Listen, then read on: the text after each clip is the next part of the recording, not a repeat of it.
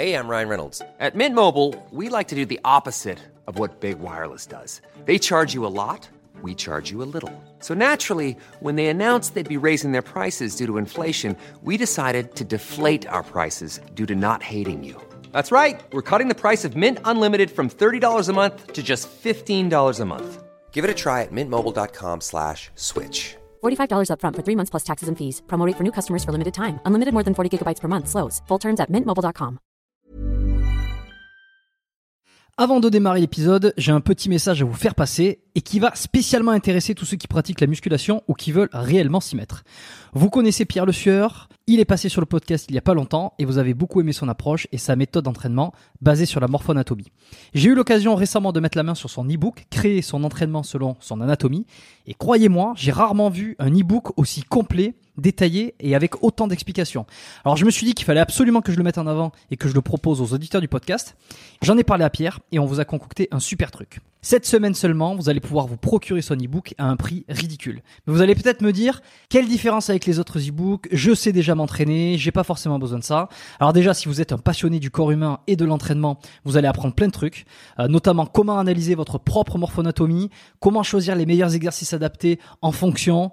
Euh, si vous arrivez de stagner à l'entraînement, ben, vous allez tout comprendre et euh, vous allez pouvoir débloquer votre progression.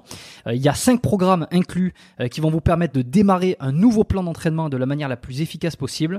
Et cet e-book, c'est 98 pages de pure connaissance.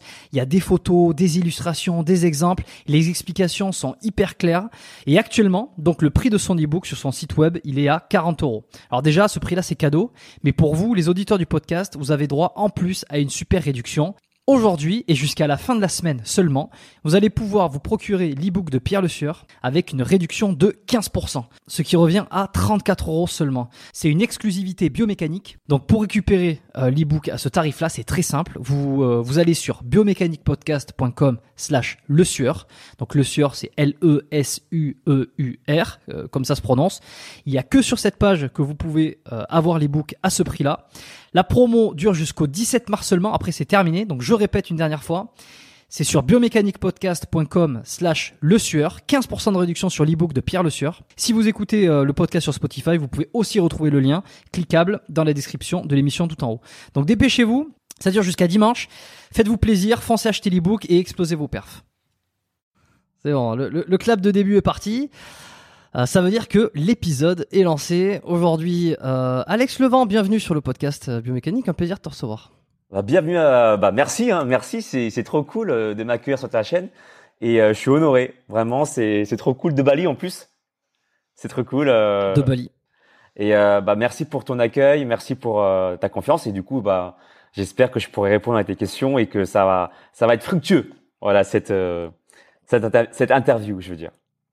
Ouais, mais il n'y a, pas moyen, ça, ça, ça sera fructueux de toute façon. On va prendre un petit peu le temps pour essayer de te découvrir parce que euh, tu es quand même bien placé euh, dans, dans, dans le domaine du, du fitness, du coaching, du, du sport, de la remise en forme, tout ça. Euh, tu es bien placé dans le sens où tu as quand même une sacrée visibilité. Et en même temps, euh, je trouve qu'on n'en connaît pas assez sur toi. Euh, je sais que tu es cascadeur aussi. Pourquoi? Parce que je l'ai vu chez Squeezie, parce qu'on en a discuté en privé aussi. C'est pas, tu- le caches pas, hein, mais c'est pas quelque chose que tu euh, que tu que tu communiques. Enfin, c'est pas quelque chose que tu euh, t'en parles pas dans toutes les vidéos. C'est pas quelque chose qu'on qu'on sait de toi nécessairement comme ça quand on te voit à prime abord. Euh, on va pouvoir en parler. Euh, merci à Frank Ropers qui nous a mis en contact. Tiens, je lui fais un petit coucou euh, à Francky. Salut Franck. Et euh, bon, mais écoute, euh, moi j'ai l'habitude euh, de démarrer ces épisodes simplement par par euh, par demander aux, à mes invités de se présenter pour démarrer, pour rentrer un petit peu dans le bain. Alors moi, je suis euh, Alex Levent, mon nom et mon prénom. Euh, je fais du coaching, ça fait maintenant 16 ans, 15-16 ans que j'en fais. Euh, J'avais fait une formation euh, du DUST, métier de la forme, en fait, qui m'a permis de- d'exercer euh, et de faire du coaching sportif. À côté de ça, j'ai- j'ai eu la chance de, de rencontrer euh, aussi euh, Stéphane Giannini, qui, est, euh, qui est diététicien et qui m'a qui m'a permis de faire une formation euh, de son côté euh, en micronutrition pour euh, m'y intér- intéresser un peu plus et euh, pouvoir maîtriser un peu mieux la, les transformations physiques.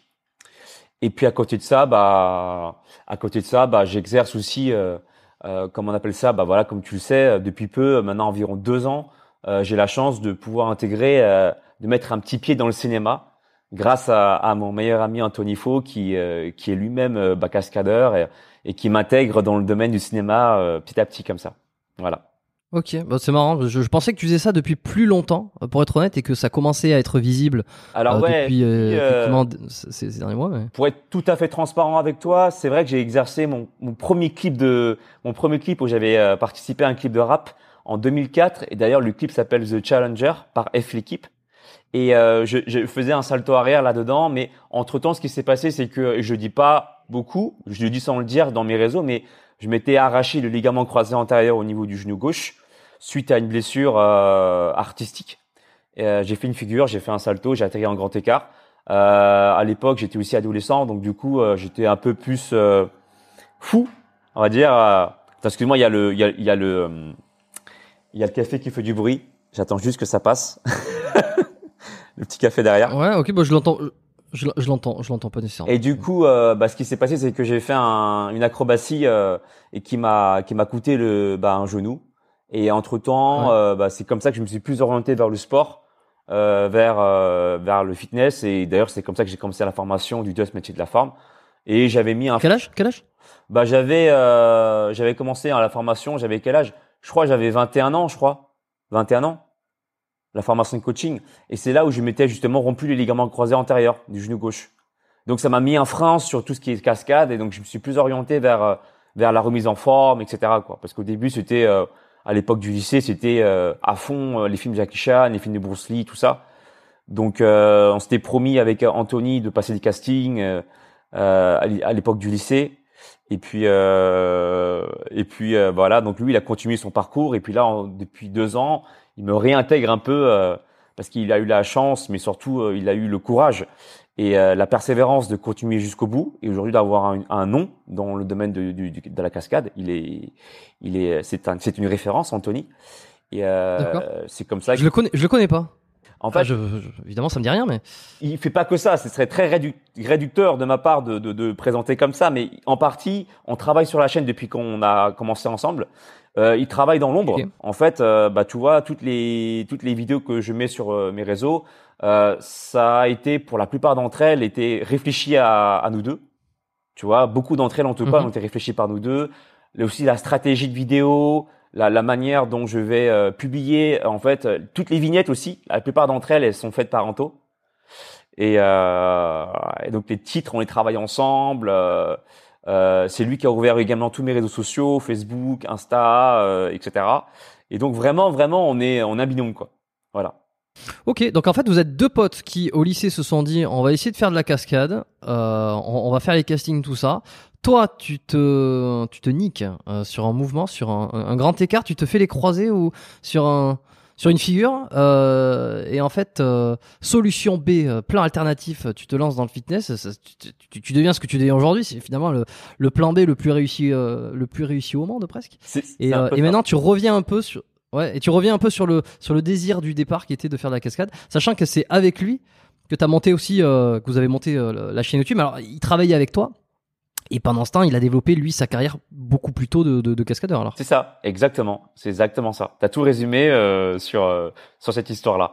Et euh, genre, je, si tu veux, si ça peut euh, ça peut justement animer ta vidéo, je t'enverrai le lien de, de de la fameuse figure qui m'a fait rompre le ligament croisé antérieur. ah ben tu peux me l'envoyer. Tu l'as pas mis sur ta chaîne YouTube? Ouais, ouais. Si, je l'ai posté déjà, mais je l'ai pas dit directement que c'était à cause de ça que je me suis rompu les ligaments croisés. Je fais un salto en, en arrière et j'atterris en grand écart facial. Ouais. Voilà. Et, alors ça, c'était quoi? C'était prévu? C'était dans quel cadre? Dans un cadre de démonstration d'arts martiaux. Et, euh, et moi, à cette époque-là, euh, bah, j'avais fait ça. J'étais mal, je m'étais mal échauffé. D'ailleurs, ça m'a appris, ça m'a vraiment appris à prendre soin de moi. Du coup, grâce à ça c'était un malheur que, qui m'a apporté plus, plus de leçons qu'autre chose. Je fais un salto, je fais un grand écart euh, en, réception, je, je me nique, hein, le ligament croisé. Sachant que juste avant, j'ai eu quand même des signaux du corps qui m'ont qui m'ont alerté. Je faisais des coups de pied retournés, je sentais quand même une petite pression, mais tu sais, quand tu es un peu jeune, tu te crois un petit peu invincible. En tout cas, moi, c'était le cas pour moi. Et euh, du coup, euh, bah, pas d'écoute de corps. Euh, bah, du coup, le corps, a fini par me faire comprendre qu'il fallait arrêter, quoi. Voilà. Ok, et c'était quoi les signaux alors quand tu dis je sentais des pieds Les signaux, c'est que je faisais des coups de pied circulaires, euh, sauter, réception sur une seule jambe. Donc du coup beaucoup de pression sur les ligaments, surtout que à cette époque-là, en plus moi je misais beaucoup sur la force et moins sur la technique, ce qui fait que bon bah forcément l'atterrissage elle était moins contrôlée que si j'avais misé sur la technique. Et donc du coup bah une fois, deux fois ça passe, mais bon quand tu fais ça une centaine de fois, surtout que moi j'étais euh, je, je, suis toujours un peu ce, ce, côté un peu têtu, donc je refais, je le fais, je le fais, je le refais. En plus, c'est une démonstration, il y a du show, il y a des gens qui te regardent. Voilà, t'as l'adrénaline, tu vois, l'endorphine, tout ça. Mm-hmm. Le genou, il n'a pas apprécié. Voilà. Ok, et tu l'as senti sur le moment quand t'es retombé? T'as entendu quoi Un crack? J'ai entendu. J'ai pas entendu crack, j'ai entendu crac, crac, crack. Exactement. Tu vois. Euh, crac, crac, crack. Et puis, euh, bah, sur le coup, euh, j'ai fait une roulade. Je me souviens, j'ai fait une roulade. Et euh, style de rien, je prenais mon petit portable et je faisais style, j'appelais quelqu'un alors qu'en fait, je, je pouvais plus simplement me lever. je me souviens, je faisais, je faisais si j'avais mon téléphone à la main, je faisais si j'appelais quelqu'un. Oui, attends, je te, en pleine démo, hein, j'étais là, je fais attends, attends, ouais, ouais. Mais en fait, je m'étais rompu le ligament. Tu sais, à l'époque, voilà, ce côté-là un petit peu, euh, tu sais, euh, ne pas se faire abattre, de ne pas l'impression de se faire abattre. Aujourd'hui, maintenant, ma perception a changé par rapport à ça, mais euh, voilà, ça m'a appris beaucoup de choses. Disons que j'ai mûri grâce à cette histoire. Voilà. Hmm. Parce qu'aujourd'hui, tu as, tu t'approches de la quarantaine sans vouloir te vieillir. Euh, oui, oui, c'est vrai, c'est vrai. J'ai pas pensé maintenant que tu me dis, mais c'est vrai que c'est vrai. Je me rapproche de la, de la quarantaine. 37, on va dire plutôt en septembre dans un mois. ah oui, bon, ça va. Non, j'avais vu 37, mais non, en fait, tu vas sur tes 37. Ouais. T'as encore un peu le, t'as encore un peu la marge. Ok. Ouais. je ne veux pas être l'oiseau de mauvais augure. Mais enfin bon. Euh, ok, bah, effectivement, en 20 ans, en 20 ans presque, bon, les 15 ans, T'as eu le temps de, t'as eu le temps de voir un peu le, le de, de, changer un peu d'aspect par rapport à ce truc-là. Mais juste pour revenir alors sur, euh, tu te, tu te blesses et c'est à partir de là, quoi, tu te dis, j'arrête. Enfin, je veux dire, comment elle se fait la bascule? Parce que c'est pas forcément évident. C'est pas la première blessure que tu te dis que ta, ta carrière euh, est terminée pour la. Ouais, ouais. Enfin, pour le pour les arts martiaux. Oh, tu sais, j'ai, eu, j'ai un souvenir très marquant. Euh, c'était dans la voiture. Mon père euh, euh, voulait m'emmener. Ah. Maintenant qu'on en parle, je viens d'avoir un flash. Euh, parce que juste avant de me rompre les ligaments, j'ai loupé une anecdote qui mérite peut-être d'être racontée.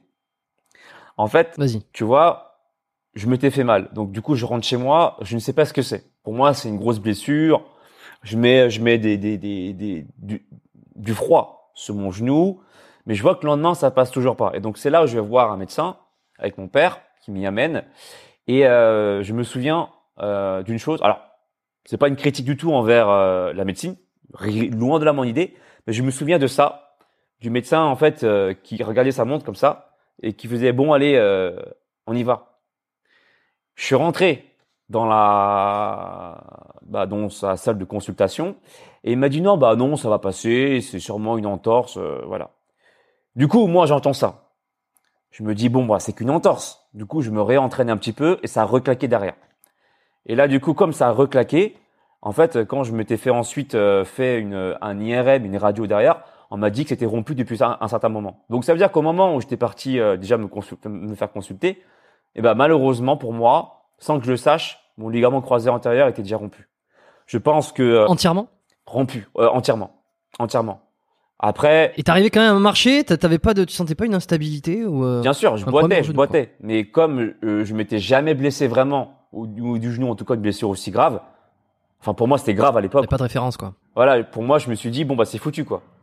Et euh, bon là, après peut-être que comme tout le monde, hein, ça devait, il devait avoir une journée occupée ou peut-être que voilà, ça reste un humain avant tout.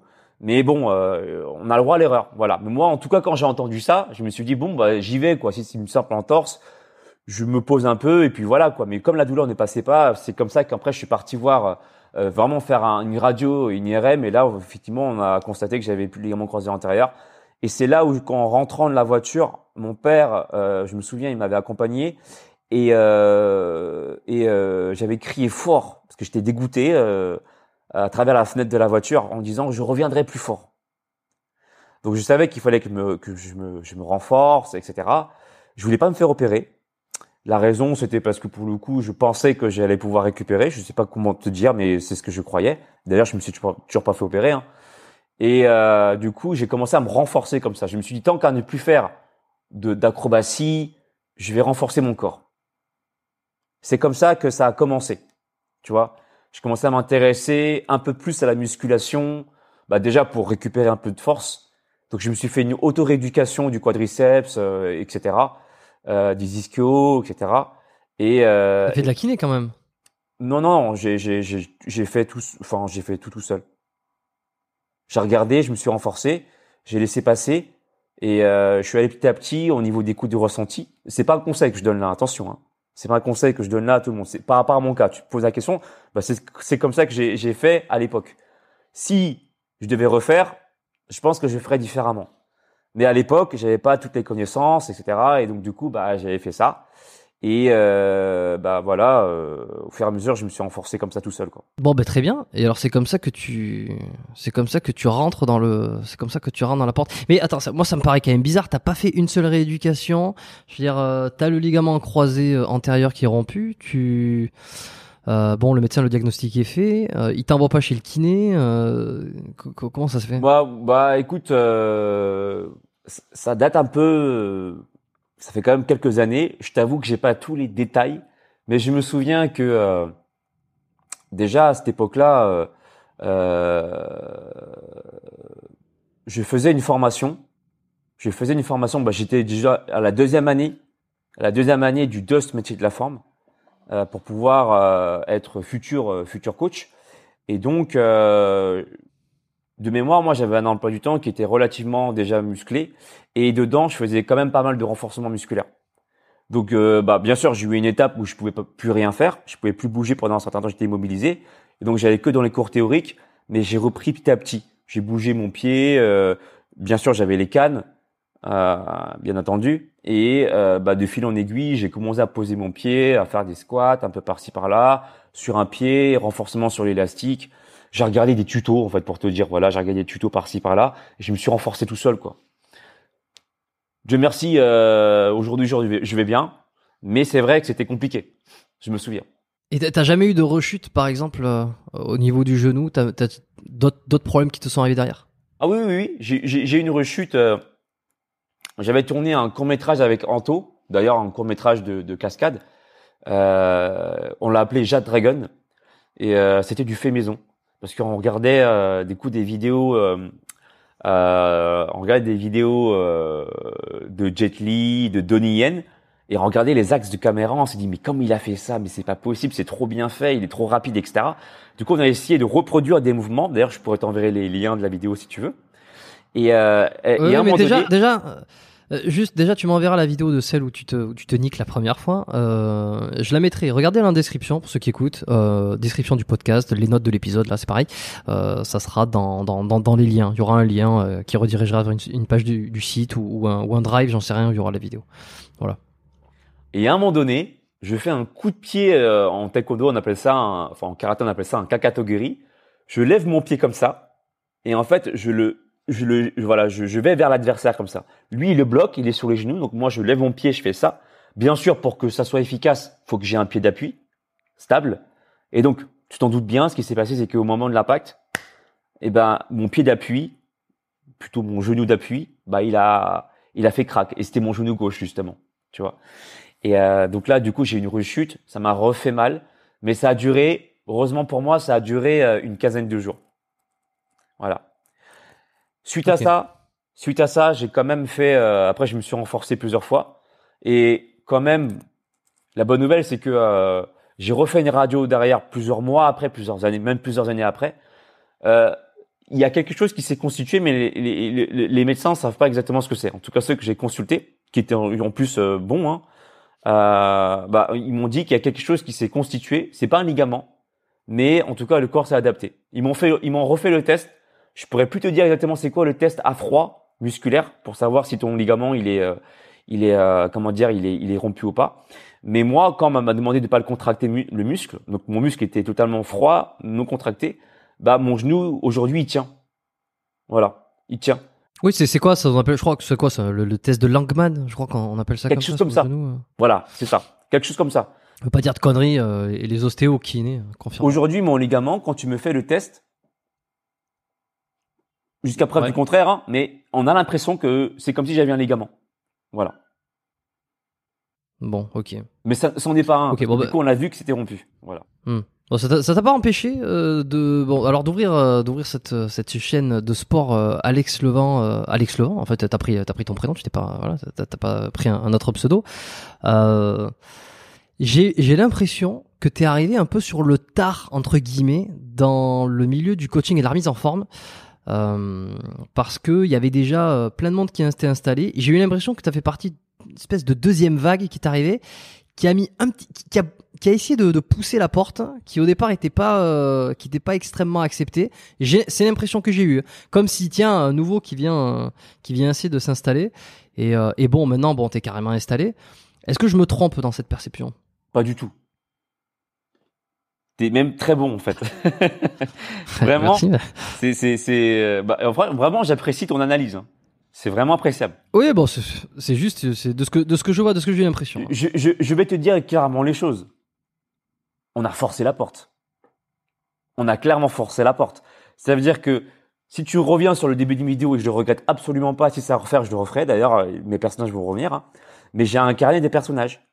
Tu vois, la laitière, le père dodu musclé avec sa tablette de, son tablier de cuisine euh, troué, on voit les abdos, etc. Euh, j'ai trouvé des trucs mais complètement farfelus, mais qui, qui- en fait qui Mhm. me représentaient aussi quelque part. Moi, j'ai ce côté-là un peu fou aussi, tu vois, qui ça fait partie de moi. J'ai- J'aime j'aime ce côté-là un peu euh, entre guillemets euh, what the fuck parce que j'aime Mhm. bien vu- vulgariser des propos et surtout rendre les choses accessibles et simples. Le sport, ça doit rester quelque chose de de marrant en fait. Pour moi, ça doit rester une activité ludique. Tu vois, on parle pas ici de voilà, on parle de mouvement quoi, on parle de sport, etc. Et pour moi, ce qui doit motiver les gens, c'est justement le fait d'avoir envie.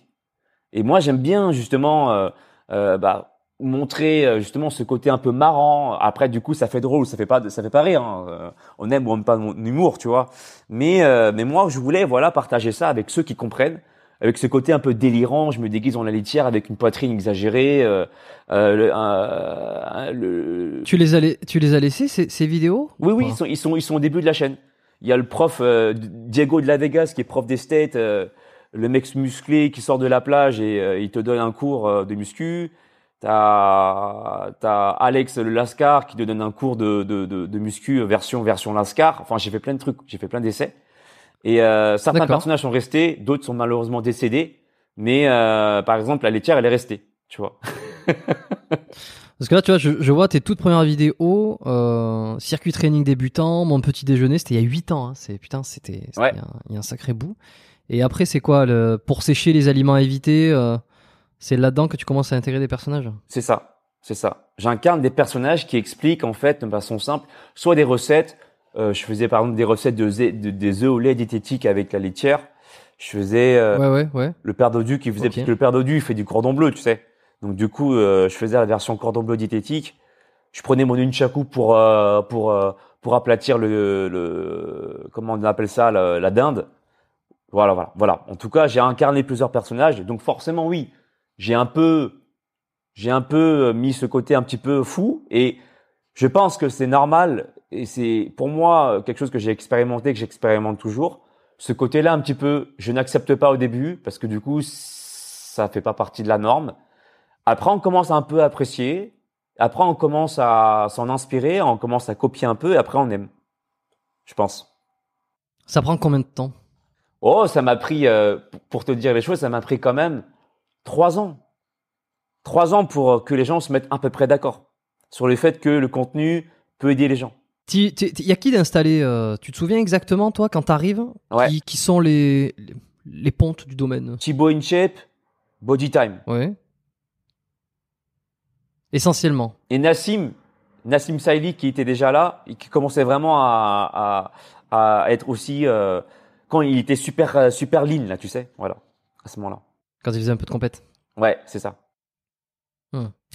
Ok, ok. Et alors, comment tu, qu'est-ce qui est, euh, comment c'est reçu là ces personnages-là En premier lieu, tu me dis bon, ben ça, c'est difficile, mais qu'est-ce que tu- reçois dans la gueule? Qu'est-ce que je reçois dans la gueule? Bah, euh, bah, bah, tu sais, j'ai, j'ai reçois la, le médaille et le renvers de la médaille. C'est-à-dire que euh, il y a des gens qui apprécient et qui d'ailleurs me, me réclament encore aujourd'hui en 2023 que ma femme, parce que je la considère comme étant ma femme, la laitière, qu'elle réapparaisse, qu'elle refasse des recettes. Et donc, euh, je joue un peu dans un jeu comme ça en lui disant que pour l'instant, elle se fait un peu opérer, euh, se fait refaire les seins, elle reviendra bientôt, etc. Et donc voilà, il y a des gens qui, qui le reçoivent bien, on en joue, ça crée même un autre personnage en fait carrément. C'est comme dans un cinéma, c'est un personnage en fait qui s'est créé et qui existe aux yeux de, de ma communauté. Et euh, elle a une particularité, c'est qu'elle tire la langue comme ça. En fait, elle tire la langue et je rajoute un petit son de vipère, tu sais. Voilà. Et donc voilà, euh, ça plaît, ça plaît pas, mais en tout cas, elle existe. Et euh, il y en a d'autres qui disent que c'est complètement nul. Euh. mais bon, voilà, ça fait partie du process. Et, et quand les gens te disent que c'est nul, c'est quand ils te disent tous que c'est nul, c'est inquiétant. Mais quand il y en a une partie qui te disent que c'est nul, c'est quand même rassurant parce que tu peux pas plaire à tout le monde. Voilà. Oui, non, ça c'est certain. De toute façon, c'est un truc que je dis souvent, c'est peu importe ce que tu fasses, que tu fasses A ou B ou les deux, il y, aura toujours des gens qui seront pas d'accord avec ce que tu fais ou qui aiment pas la manière dont tu le fais. Donc, euh, alors effectivement, si personne n'aime euh, et que ça marche pas, bon, ben il faut se faut se poser des questions. si, euh, mais sinon, de toute façon, plus tu prends en visibilité euh, dans n'importe quoi que tu fais, tu pourras jamais, jamais satisfaire tout le monde. Et, et, et je pense c'est une c'est un mauvais truc de se dire tiens je vais essayer de dire ça pour éviter ben non à un moment donné de toute façon il y aura toujours quelqu'un qui dit oui mais il y, aura toujours le oui mais le oui mais le oui mais. C'est ça. Je vois que tu as beaucoup expérimenté ça ça fait plaisir. Enfin je, vois que tu comprends ce que je veux dire. et euh, oui oui bah oui bien sûr. Oui c'est ça tout à fait. Bah tu sais que plus tu prends en, notoriété en pouvoir ou en tout ce qui te ramène en fait justement à, à, être visible plus forcément euh, tu tu euh, tu as aussi à, à, ta, responsabilité le, le renvers de la médaille bien sûr. Voilà. Hmm. Il y, a, un truc que j'ai beaucoup remarqué aussi, quand je me sens que tu avais plus ou moins reproché, euh, c'était euh, euh, une, forme de promesse grandiloquente dans les dans, les miniatures, dans les titres, doubler ses pecs, tripler. Je, je sais plus qui c'est qui t'avait parodié à un moment donné en disant prenez euh, quadruplez vos pecs en 10 minutes, un, un, truc comme ça, tu vois. Ou t'as pas hésité à un moment donné à en mettre un peu. Euh, qu'est-ce que, comment tu te défends par rapport à ça? Tu dis, bah, c'est le jeu. Euh, à un moment donné, faut attirer les gens. Euh, c'est pas si grave. tu te dis, j'aurais peut-être, j'ai un peu abusé par moment. Comment tu te places par rapport à ces promesses? Alors, du coup, bah, en fait, c'est un parti pris de ma part qui est tout à fait volontaire. Et parce que, parce que déjà, moi, j'ai jamais dit dans une vidéo que tu allais doubler tes pecs après avoir fait euh, justement euh, une seule séance. C'est une séance qui, parmi d'autres, si tu la reproduis et que à côté tu as un point de vue holistique, c'est-à-dire tu manges bien, tu t'entraînes régulièrement, tu fais ça régulièrement, tu, tu apprends à mieux connaître ton corps, bah oui, à ce moment-là, tu vas doubler tes pectoraux. Mais c'est non rien en fait. Je, je, je c'est en ce sens-là que je dis ça. Après, dans la vidéo où je parle de doubler ses pecs, effectivement, je parle de doubler de volume en fin d'entraînement. Et là, je parle de, de, de, de, congestion musculaire. Effectivement, tu peux doubler tes pectoraux en termes de congestion musculaire. Mais j'explique que c'est euh, ce côté justement où tu vas doubler, oui, ça va se perdre à la fin de l'entraînement. Tu vas arrêter de doubler. Mais si tu t'entraînes régulièrement, si tu le refais plusieurs fois, si tu manges suffisamment de protéines, etc., etc., il y a un moment donné où ça va tu vas vraiment finir par doubler tes pectoraux. Donc c'est un exercice qui va être intéressant au poids de corps pour ceux qui n'ont pas de matériel, etc. En travaillant sur différentes phases, différentes phases de contraction, différentes manières de, de, de, descendre, etc. Le tempo d'exécution, on peut jouer dessus, qui fait qu'au bout d'un moment, si tu es sérieux, cumulé avec d'autres exercices, ça va finir, tu vas finir par avoir un résultat où tu vas probablement peut-être doubler tes pectoraux. C'est ce que je dis en fait. Ok, bon c'était juste, je, je, me doutais évidemment, mais je me sentais obligé de te poser cette question-là parce que bah, on m'aurait forcément reproché de ne pas t'avoir posé la question de la de la promesse dans les vidéos. Moi j'aimerais bien le faire, tu vois, mais si je mets dans le titre, euh, vous allez doubler vos vectoraux à partir du septième mois, à partir du moment où vous allez consommer ça, ça, ça, ça, qui va cliquer dessus franchement? Si je te dis, tu vas doubler tes pectoraux, point, je te dis rien de plus que ça, ça intrigue. Tu vois, de quoi il parle? Limite, ça va attirer les rageux, mais ça va attirer aussi ceux qui sont.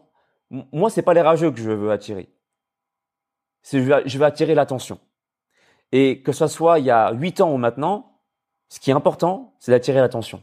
Et après, ce que tu dis, oui, ça a son importance évidemment, ça va faire la différence entre un bon et un mauvais coach pour moi, mais tu dois attirer l'attention. Et aujourd'hui, je pense que euh, si on fait des vidéos, c'est aussi pour qu'elles soient vues. Tu vois, donc euh, il n'y a pas de mal pour moi, on va dire, d'attirer à toi du contenu par des titres, hein, on va dire, un peu aguicheurs. À partir du moment où ce que tu proposes reste un minimum cohérent. Voilà. Est-ce que tu penses qu'il y a des mauvaises façons euh, d'attirer l'attention? Est-ce que tu en as vu dans le milieu de la santé de la forme ces dernières années? Euh, sans, sans citer euh, nécessairement. euh, euh, oui, oui, bah oui. Oui, oui. Après, je vais pas citer parce que je suis pas là, moi, dans cette énergie de, de pointer du doigt Non, ce non, qui, non, qui le- va pas. Chacun fait ce qu'il veut dans sa vie. Mais c'est pas de citer. mais je, je vois, tu vois, par exemple, euh, même à travers euh, les réseaux, et puis moi, genre, genre, quelque part, je, je, je, je surfe dessus. Aujourd'hui, euh, ça va très vite, et donc il faut du contenu rapide, en peu de temps, pour que les gens en fait s'intéressent au sujet. Je te parle par exemple de, de, de, de plusieurs formats. Je te dis ça, mais moi-même j'y suis hein, sur TikTok par exemple, tu vois, où euh, on va te proposer un type de contenu où la personne en plus n'est pas forcément, on va dire, euh, crédible. Peut-être son physique, mais euh, bon, aujourd'hui avec euh, avec les aides qu'on peut avoir, tu sais, les aides un peu qui te permettent, Oui, bah les stéros, les stéros. Les tu peux dire, tu peux stéros, dire le mot. Ça, ça, ça choquera personne. voilà, tout ça. Aujourd'hui, en fait, bah, en fait, il y a beaucoup de gens qui se prétendent faire du coaching, alors que pour moi, faire du coaching, ça ne s'arrête pas qu'à avoir un physique, mais euh, vraiment avoir cette envie de partager quelque chose. Et je pense que c'est pas donné à tout le monde. C'est pour ça que c'est un métier. Voilà. Et, tu peux être bon pour toi. Et je vois beaucoup de gens sur les réseaux. Je, je, je peux, je peux pas te dire s'ils ont, form- ils ont été formés ou pas, mais j'arrive à ressentir chez beaucoup, beaucoup de créateurs que parfois le contenu, bah c'est pas ça quoi, pour euh, t'aider à être en forme ou l'image qui est véhiculée. Des fois qu'on te véhicule des choses comme par exemple, euh, euh, comment dire, comment dire ça? Euh, Je respecte tous ceux qui ont une approche purement calorique, d'accord? J'ai aucun problème avec ça. Mais disons que dans, mon milieu à moi, où j'essaie de- d'aider les gens à se mettre en forme, j'ai pas envie de considérer les gens comme étant juste des simples cheminées. Parce que c'est bien plus complexe que ça. Il y a les hormones qui, qui, qui rentrent en jeu. Il y a la diversité avec la flore intestinale. Il y a, plein de choses qui fait qu'en fait, chaque personne est différente. Et donc, il faut prendre en compte plusieurs critères, euh, plusieurs facteurs. Et en fait, euh, bah, quand on entend dire que de toute façon, tout ce qui compte aujourd'hui, c'est de compter tes calories pour perdre du poids ou prendre de la masse musculaire, oui, c'est un des facteurs, mais c'est très réducteur de penser que c'est juste ça qu'il faut faire pour avoir des résultats et pour être en bonne forme. Tu vois? Ce genre de choses, par exemple. Moi, je vois des créateurs qui disent, si tu veux perdre du poids, faut pas chercher le midi à 14 heures, mange moins, fais plus de sport, et ça s'arrête là, et arrête de casser les couilles. Eh, eh, Est-ce que, est-ce que, oui, je sais, je vais me faire l'avocat du diable. Est-ce que finalement, ça, cette simplicité, n'est déjà euh, pas, euh, ne serait déjà pas euh, un énorme pas pour la grande majorité des gens, déjà, qui, qui, qui se demandent toujours quelle est la formule magique, quel est le l'aliment formidable. Euh, Est-ce que déjà, s'ils comprenaient ça, ça serait déjà pas mal, Bien sûr. juste pour Ah, contrebalancer. bah, s'ils comprenaient ça, c'est déjà, c'est déjà une grande chose, tu vois. Mais euh, moi, j'y vois un inconvénient dans cette approche, c'est la manière dont c'est amené. Ça veut dire qu'on va te dire, admet- parlons de la perte de poids. On va te dire, il faut que tu manges, faut que tu manges moins. Il faut que tu sois en hypocalorie. Ce qui est, ce qui est dans la loi thermodynamique vrai. Tu vois, c'est vrai. Dans la loi thermodynamique, il faut que tu dépenses plus de calories que tu n'en consommes euh, pour, euh, pour, pour, perdre du poids. Mais c'est dans l'approche psychologique qui me gêne un peu, de dire aux gens de moins manger. Et, et au lieu de dire de mieux manger. Parce que, en fait, je pense que pour beaucoup de gens, je dis pas tous, attention, après c'est au cas par cas. Mais au- si tu dis aux gens de mieux s'alimenter, c'est-à-dire de manger déjà plus de légumes, plus de fruits, etc., ce genre de choses, qui font que, bah, indéniablement, ça va améliorer la satiété, déjà, ça incite sans dire à la personne de manger moins. Parce que du coup, les fibres, solubles et insolubles, seront déjà plus conséquentes, ce qui va impacter directement le niveau de gréline, euh, pour, en fait, pour enseigner à ton corps, voilà, t'en es où au niveau de la sensation de faim. S'il y avait quelques petites règles comme ça qui étaient installées déjà, en fait, je pense que euh, sans le savoir, les gens mangeraient moins et euh, ne se focaliseraient pas uniquement que sur le comptage calorique pour pouvoir perdre de poids. Après, s'ils le font de manière, euh, de manière mathématique, j'ai envie de te dire, c'est bien aussi, parce que moi aussi j'ai fait ça. J'ai fait ça, je sais que ça fonctionne. Seulement, je dis qu'on n'est pas tous fait de la même manière. C'est pas parce que pour moi c'était bien que ça va être bien pour mon voisin à côté. Tout comme il y a des gens qui veulent avoir un esprit matheux et qui peuvent faire ça aussi. Donc ce que tu dis, c'est juste aussi. C'est que c'est déjà un grand pas pour beaucoup, mais pas forcément pour tout le monde. Et justement, de proposer différentes manières d'amener d'amener justement la euh, la perte de poids en fonction de si toi t'es matheux ou si tu veux juste perdre du poids mais sans pour autant avoir de calculatrice, ça marche aussi. Proposer différentes variations, pas dire qu'il y a qu'une seule façon de faire. C'est ça qui me dérange un peu, tu vois. Mmh, d'accord. Toi, ton entraînement, essentiellement, c'est que du poids du corps. Ouais. Pourquoi ce choix? Sachant que tu as fait des études, tu as vu à quel point une barre, des haltères, une résistance progressive peut être euh, intéressante. Pourquoi avoir décidé de faire uniquement du poids du corps? Est-ce que c'est Olivier Lafay qui t'a inspiré? Ah, Olivier Lafay, je, je ne vais pas te cacher, euh, c'est quelqu'un qui m'a directement impacté parce que moi j'avais son livre tu vois, pour prendre de la masse musculaire. D'ailleurs, je m'amuse à prendre des photos et tout. Dommage que je les ai plus gardées, c'est de mon ancien disque dur. Mais, euh, mais oui, oui, oui, j'ai pratiqué la méthode Lafay. Et, euh, et, et, et d'ailleurs, c'est très dur. Hein.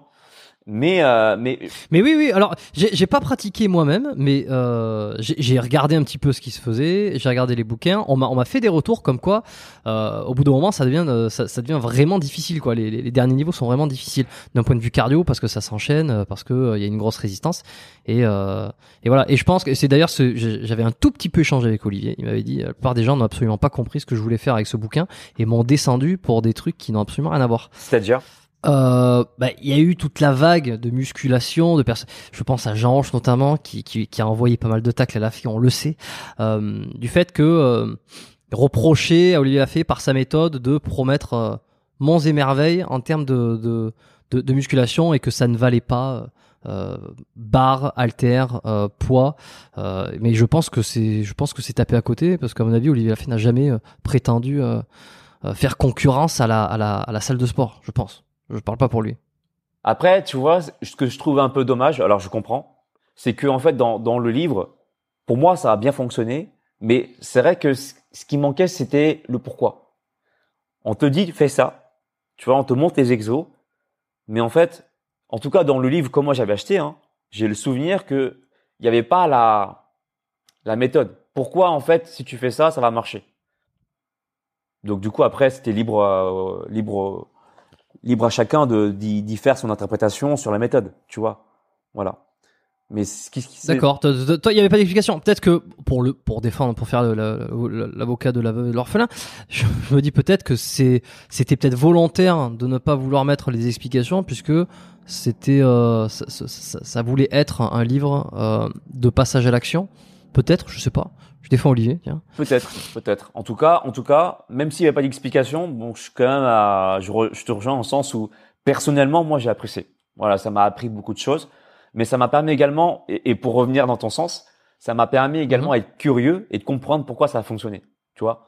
Donc, du coup, ça m'a permis, moi, d'effectuer mes propres recherches, pourquoi les pompes, euh, voilà, surlever les pieds contre le mur, ça te faisait un peu plus bosser? Pourquoi j'ai pris des pôles? Enfin, voilà, ça m'a permis de faire mes propres recherches et donc du coup de, de, de, de m'enrichir de connaissances par derrière après.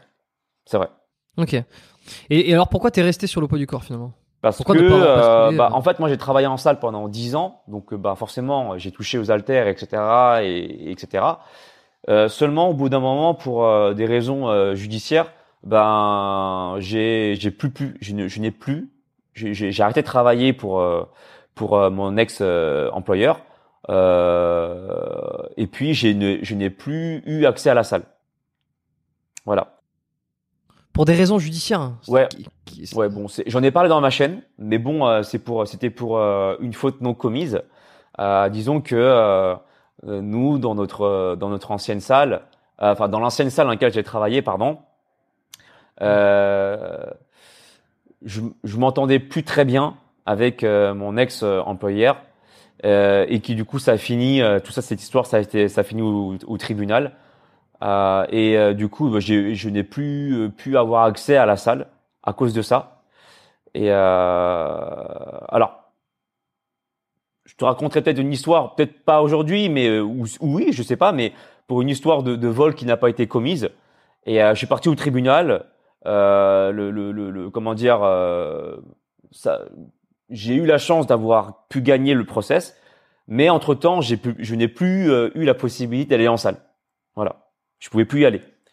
Et donc du coup, je me suis dit, bordel, là, je suis en plein euh, procédure euh, judiciaire. Il faut que je m'entraîne quand même parce que du coup, je vais perdre. Mais du attends, tu, tu pouvais plus aller en salle dans cette salle de sport ou tu pouvais plus aller dans aucune salle Non, de je sport pouvais plus aller dans cette salle de sport, lequel j'étais en, en, pro- en procédure, tu vois. Du coup, moi, ce que j'ai fait, c'est que bon, ah, ça, ça m'embêtait un peu aussi parce que bon, fallait que je règle cette affaire où j'en suis même pas responsable, mais euh, il fallait en plus que je m'entraîne parce que sinon j'allais perdre mon niveau. Du coup, bah, je me suis inscrit dans une autre salle de sport.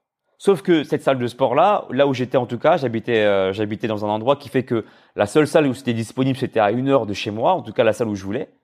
Et euh, je, je, je, je faisais comme ça des allers-retours, une heure, une heure, une heure à chaque fois. Sauf qu'au bout d'un moment, ça commençait à me, me peser. Parce qu'en plus, moi, j'habitais en région parisienne à ce moment-là aussi, qui fait que, bah, du coup, euh, les heures de bouchon et tout, ce qui fait que l'heure devient vite deux heures. Et euh, du coup, je me suis dit, est-ce qu'il n'existe pas un moyen, franchement, de pouvoir avoir les mêmes résultats, si peut-être pas mieux, en m'entraînant juste à la maison, parce que du coup, ça me permet de gagner du temps. C'est d'abord la première raison qui, qui m'a fait, qui m'a fait penser comme ça. Voilà. Tu vois, c'était pour gagner du temps. Pour me dire, est-ce qu'il n'y a pas d'autres techniques que la muscu, qui fonctionne hein, en salle, qui fait que je pourrais avoir des résultats sympas, sans pour autant euh, porter des haltères et tout ça. Et si tu veux, quelques, quelques mois avant, je tombais sur des vidéos de Mike Chang, qui est donc euh, le state, euh, enfin le, le coach des states. À l'époque, il avait une chaîne qui s'appelait Six Pack Shortcut. Et, euh, et lui, Ça n'existe plus ou quoi? Mike Chang. Aujourd'hui, euh, il, a, il, il est toujours là, il est toujours d'actualité. Il a juste une nouvelle chaîne qui s'appelle euh, Mike Chang d'ailleurs, et mais qui propose une autre approche de la remise en forme.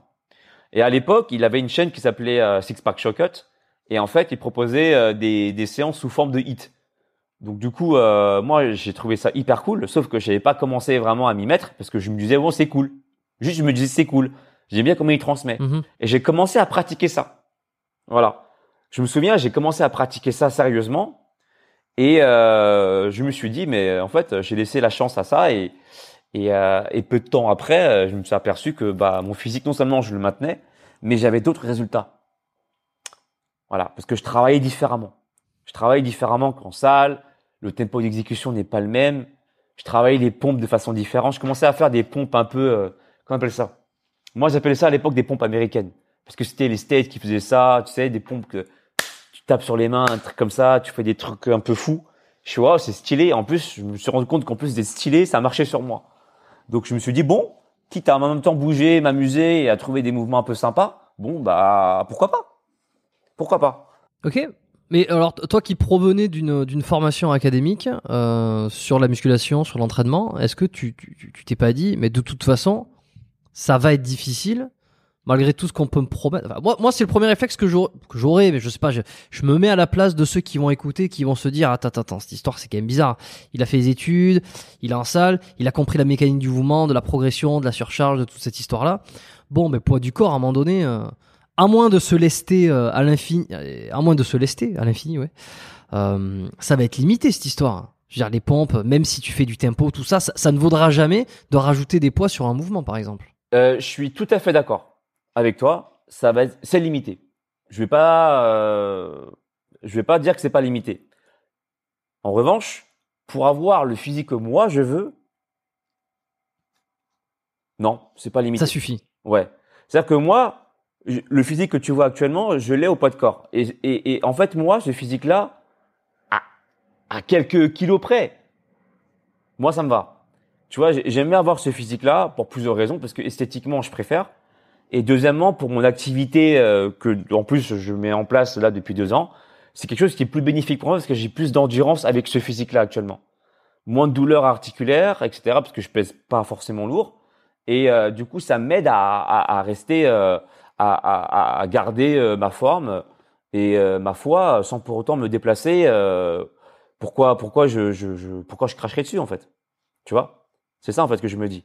Et évidemment, la surcharge progressive. Alors du coup, j'en fais. Hein. Faut pas croire que j'en fais pas. Hein. Au poids de corps, c'est pas parce que en fait tu fais du poids de corps que c'est directement limité. Avant d'être limité, pour moi, après avoir expérimenté pendant, pendant de no- nombreuses années, euh, d'ailleurs là où je tourne chez moi, c'est ma salle d'entraînement, il y a vachement des étapes, vachement des étapes. À commencer déjà par les pompes où tu fais, tu descends hyper lentement, tu améliores ta contraction, tu améliores tout en fait, plein de choses. Différentes prises qui fait que tes fibres elles travaillent différemment. En fait, il y a vraiment, vraiment, c'est pas que des pompes. C'est pompe, pompe, pompe, pompe, pompe et pompe et derrière pompe, pompe, pompe, pompe, pompe. Tu vois, il y a, et là je te parle de pompe, mais c'est pareil pour d'autres variantes, tu vois, que ce soit pour des burpees variantes, des, tractions variantes, jusqu'à un niveau d'extrême que moi j'ai pas atteint. Ceux qui pratiquent le street workout, par exemple, tu vois? Mhm. Euh, Mhm. C'est pour dire à quel point la limite elle est vraiment haute, quoi. Parce que le street workout pour moi c'est le niveau suprême, tu vois. Voilà. Il se, eh ben, alors les, alors pour, pour le coup, euh, je sais pas si tu vois qui c'est, euh, Flo Marek euh, et Nicolas de Paoli, euh, qui sont ici justement aussi à Bali, que j'ai vu il y a pas si longtemps. J'ai fait un podcast qui est sorti très probablement il y a pas longtemps avec avec Nicolas, qui pour le coup eux sont des, alors surtout euh, Flo, euh, sont des pratiquants euh, chevronnés. euh, il est, c'est un pratiquant chevronné de street workout. Il a, il a, il a un gros physique quand même. euh, Faut pas, mais il se laisse sur quasiment tout l'exercice, il se leste, c'est ça, ça, enfin c'est du street lifting, donc euh, il fait les dips à 50 kg de lest, il fait les tractions avec je sais plus combien de kilos de lest, etc. Euh, ça s'apparente à de la muscu dans le sens où il y a quand même une surcharge puisque tous les exercices sont lestés où il y a une, il y a une difficulté.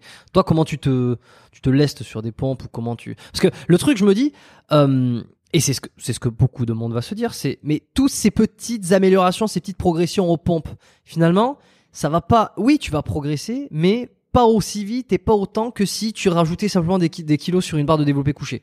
Ah Qu'est-ce oui. que tu dirais toi? Ah bah, bah, je trouve que je suis complètement d'accord avec ça, mais tout à fait d'accord. Si Ah bon je vais rajouter quelques charges en développé couché, il y a fort à parier que d'ici deux mois, je vais prendre plus de pecs, par exemple, tu vois. Mais c'est toute une question d'objectif. Moi, mon but à moi, sincèrement, je te le dis, c'est pas d'être hyper massif. Donc cette notion de charge progressive, je la fais, mais à ma manière. C'est-à-dire que par exemple, je vais tenter de faire des figures. Parce que moi, ce qui m'intéresse, c'est pas directement ma forme physique en elle-même. Si c'est ça, mais ça va être aussi, par exemple, maîtriser une certaine figure. Par exemple, là, en ce moment, je suis à fond sur la full planche. Tu vois? Donc, euh, pour moi, Qui est une figure de street.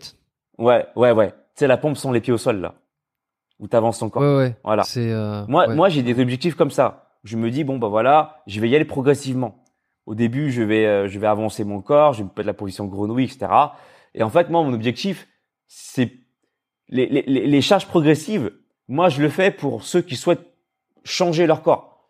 Moi, mon, but aujourd'hui à moi, dans cinq ans, tu vas me voir, mon physique, il va il va sans doute s'améliorer, mais pas d'une marge incroyable, parce que pour moi, j'ai atteint à peu près le physique que je veux avoir.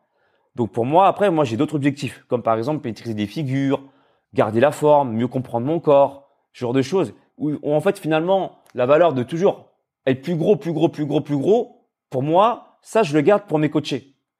Ceux qui désirent avoir leur objectif de prendre de la masse musculaire, etc. Oui, je vais leur faire un programme avec une surcharge progressive, avec des, des, des, des, des- une pédagogie qui fait qu'ils vont prendre de la masse musculaire. Mais je te parle pour moi. En salle? En salle, ouais. Je, bah oui, parce que j'ai- entraîné aussi en salle pendant 10 ans, etc. Donc, Ok, ok. je leur propose un, je leur propose euh, du coaching euh, avec des programmes adaptés en salle ou à la maison. Eux, oui. Eux, oui. Mais pour moi, je vais pas m'entraîner. C'est pour ça que je leur dis, mon entraînement, c'est mon entraînement personnel. Ça a pour but de, de, j'ai différents objectifs. Moi, je suis plus dans ce côté-là. Je veux devenir de plus en plus gros. Alors oui, ça me fait toujours plaisir à mon ego de voir que quand mon épaule est un peu plus ronde, quand mon pec il est un peu plus dessiné, oui, je vais pas te mentir, devant la glace, je suis content, tu vois. Mais disons que je vis pas pour ça. Moi, je vis pour euh, pour autre chose. C'est-à-dire que pour être bien déjà dans mon corps, être fier de moi, m'aimer quand je me regarde devant la glace, donc que j'ai un stri ou deux stries, je vais m'aimer. Tu vois, tant que tant j'ai un stri, ça me va. tu vois ce que je veux dire? Donc moi, c'est ça en fait qui fait que euh, ça c'est ça ma vision de la vie. Après, pour celui qui veut toujours grossir grossir, bah viens, j'ai une technique pour toi. Parce que lui, c'est son envie à lui. Moi, c'est plus mon envie en fait. Ok, et alors qu'est-ce que tu penses de la de la fameuse limite euh, génétique Est-ce que tu penses que tu t'en es rapproché? Est-ce que tu penses que tu as un potentiel qui pourrait être dix fois plus?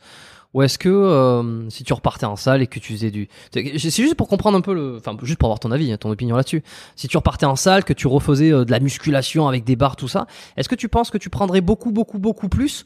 Ou que finalement, t'aurais beau t'arracher euh, t'as atteint euh, ce qui, ce qui est dans le max de ton physique.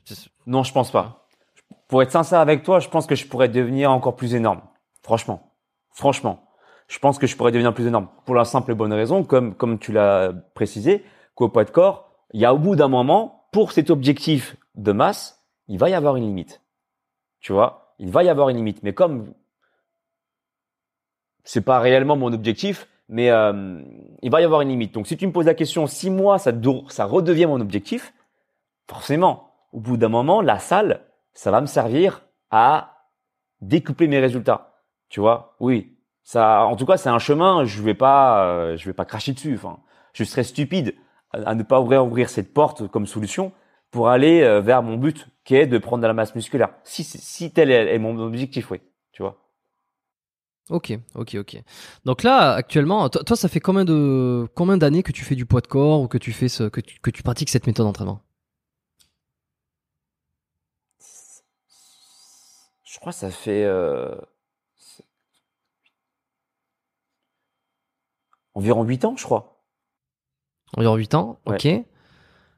Euh, Là aujourd'hui, donc c'est pour, enfin depuis deux ans, c'est pour, euh, enfin c'est pour, ça te sert aussi euh, pour faire un transfert vers euh, la cascade. Est-ce que tu peux, tu peux m'expliquer comment tu as décidé d'y revenir? Parce que euh, si tu avais 21 ans, que tu as aujourd'hui 37 et que ça fait deux ans, donc tu as repris vers autour de 35 ans, c'est-à-dire que tu as attendu 14 ans pour revenir vers le cinéma, la cascade, les figures et toute cette histoire.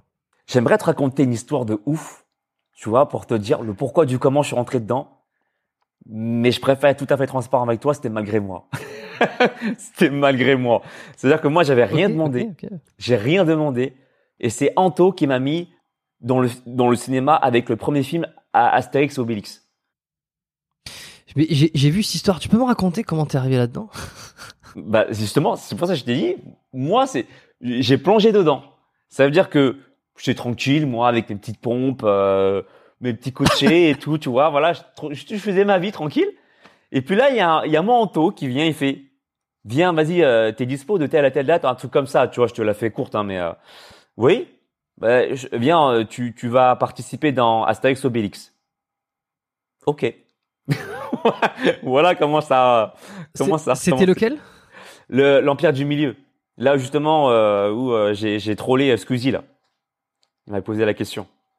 Tu vois euh, Oui, oui, oui. Je, je t'ai vu. J'avais vu la vidéo de Squeezie. Le, film euh, de Guillaume, bah, Guillaume Canet qui est sorti au cinéma il y a pas longtemps là. Oui, le, le dernier là, le, dernier, qui, est, qui, est, un, qui est que, que beaucoup, allez, je, je vais m'en détacher, que beaucoup considèrent comme un, un naufrage euh, absolu en termes cinéma. Hein. Bon, ça c'est. Ça, ça, voilà. Il y, a, y a des critiques. Euh, oui, il y a des critiques qui se font là-dessus. Après, moi personnellement, pour un public familial, c'est bien tu vois, pour, pour voilà. Après, quand tu rentres dans la critique, après chacun, moi je suis pas un spécialiste là-dessus, donc du coup je m'aventurerai pas là-dessus. Mais euh, mais oui, bah du coup ça a commencé comme ça, dans ce film-là, l'Empire du Milieu euh, de Guillaume Canet là, tu vois. C'est d'ailleurs comme ça que j'ai, je suis re-rentré. Euh, j'ai mis un premier pied dans, enfin j'ai remis un pied dans dans tout ce qui était euh, cinéma, etc. Quoi. Ok, bon, juste avant de te demander ce que tu as fait euh, dedans, parce que je me souviens plus, je, je, je t'ai vu, enfin, je t'ai vu. Il me semble que je t'ai vu, mais j'ai, j'ai plus souvenir, mais je, quand j'ai vu que tu avais participé au film, ça, ça m'a dit quelque chose, tu vois, c'est, c'est très bizarre. Alors peut-être que euh, j'en ai entendu parler. Tu as sûrement dû reconnaître mon dos, parce que je me suis fait, euh, je me suis fait, je me suis fait pris un coup de pied par Zlatan, antivirus, dans le film. Et, et à un moment donné, tu le vois là, il déchire tout le monde et tout tu vois un gars de dos, mon dos à moi, du coup, où je me prends un petit coup sur euh, sur l'épaule. Je te mettrai des séquences si tu veux, je t'enverrai ça euh, si tu veux animer la vidéo, c'est que tu, me le dis, c'est avec plaisir. Et euh, alors je le mettrai malheureusement je, je le mettrai pas pendant le, parce que c'est un podcast et je, je, je, je fais pas de pause pour intégrer quoi que ce soit sauf quand je le montre à des choses à l'écran de manière directe mais euh, s'il y a des s'il y a des références ou des choses à voir je les laisserai en description.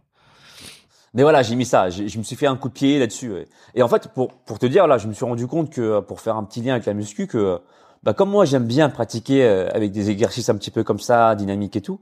On, on, heureusement pour moi, c'est un hasard. Heureusement pour moi, euh, quand on te demande de faire euh, justement des, des, des, des mouvements euh, euh, de chorégraphie et tout, on te demande souvent d'être dynamique. Voilà, on te demande souvent de d'être explosif, etc. Parce que ça donne un côté réel et tout. Et euh, fort heureusement pour moi, ma pratique aujourd'hui du sport, en tout cas de la manière dont je l'amène, m'amène à, à, avoir des facilités sur euh, sur ça, le côté dynamique, euh, la souplesse, etc. Quoi, tu vois. Voilà. Ok, tu peux m'expliquer un peu, euh, alors il t'a- il t'amène, mais comment ça se passe sur le tournage, euh, sachant que je crois que c'est un film qui a eu un budget mais absolument colossal. Je recommande, alors je veux pas taper gratuitement sur le film, je l'ai vu forcément, euh, je, je l'avais vu. Euh, bon, j'ai pas trouvé ça formidable non plus. Enfin, je, je trouve que c'est- je suis désolé, hein, je vais être obligé de le dire, mais je trouve qu'à peu près tout est mauvais. faut, faut le dire quand c'est le cas. Mais parce que, et alors, ce qui m'a donné envie de regarder le film et ce qui m'a, ce qui m'a convaincu que, qui m'a expliqué pourquoi il était mauvais, c'est euh, il y a un youtubeur qui a fait une vidéo qui a expliqué pourquoi le film était mauvais, euh, les enjeux scénaristiques, les enjeux politiques, euh, enfin plein de choses sur euh, sur le, le fait de vouloir refaire sans arrêt des missions Cléopâtre qui avaient cartonné il y a il y a 20 ans maintenant et c'est de vouloir refaire du mission Cléopâtre après des années ça ne fonctionne plus, ça ne marche plus, on n'est plus dans on n'est plus dans cette époque-là. Les gags tombent tous mal, le scénario sont on veut y mettre le plus de caméos possible, on veut y mettre le plus de trucs etc. Et euh, je retrouverai je, je vais la retrouver là pendant que pendant que tu me raconter la vidéo euh, c'est absolument intéressant et je pense que Guillaume Canet a fait absolument tout ce qu'il pouvait mais euh, c'est ça fait partie de ces chantiers où il y a tellement de gens impliqués. Et donc pour en revenir à la question c'est euh, comment toi tu comment ça s'organise un tournage comme ça avec autant de gens autant d'organisations? On te dit mets-toi là tu vas prendre le, le, le coup ici euh, ça se passe comment? Bah, en fait, pour te dire, c'est beaucoup plus complexe. Déjà, il faut, euh, avec mon humble expérience, hein, on va se dire petit, plutôt petite pour l'instant, euh, ce que tu vois à l'écran sur une scène de combat, ça prend, allez, 5 secondes. Et encore, je suis gentil, 5 secondes, plutôt 3 secondes, tu vois, un coup. Bah, ce coup-là, Mhm. en réel, dans la vraie vie, il te faut une demi-journée de tournage. Ça veut dire que une demi-journée de tournage, mais avant ça, il y a des répétitions aussi. Ça veut dire que à l'écran, en fait, avec le montage, c'est un peu comme une version, si tu veux, très simplifiée, si tu veux, avec notre format à nous, YouTube, où en fait, Ouais. tu vas tourner plusieurs séquences et tu vas garder la bonne, tu vois. Et ben, le, le- le cinéma, c'est ça, mais fois, fois 10 000, quoi. En gros, tu vas faire plein de fois euh, la répète, tu vas t'entraîner, donc c'est même pas filmé encore, c'est une répète. Euh, Il y, a, il y, a, il y a ça, un régleur cascade qui est là euh, et qui est d'ailleurs, d'ailleurs je le salue, il s'appelle Hugo Barrier, euh, qui était là pour nous et qui nous a aiguillé, aiguillé à justement nous, nous expliquer c'est quoi les chorés. Donc tout est chorégraphié, sauf certaines parties, des fois c'est freestyle, c'est vrai, mais la plupart dont, des coups euh, euh, sont plus ou moins chorégraphiés, notamment quand on est proche de la caméra, pour que ça, ça donne un côté un peu artistique. Et, euh, et en fait sur place, bah tu répètes, tu répètes, et puis ça tourne, ça tourne jusqu'à ce que euh, bah le, le réalisateur il soit content du, de la séquence. Et ça peut durer, euh, mais tu peux faire mais 20, 30 prises, euh, 40 prises parfois euh, pour euh, trois, trois petits coups, Ouais. quoi. Tu vois? Et euh, Ouais, t'as- ouais. passé une demi-journée à faire ça, et à l'écran on voit trois secondes. voilà. Ouais, ouais, tout est tout est coupé. Ok. Et c'est alors c'est Guillaume Canet là qui a regardé les scènes et qui a validé. Il a dit ok c'est bon, euh, j'ai la scène qu'il me faut.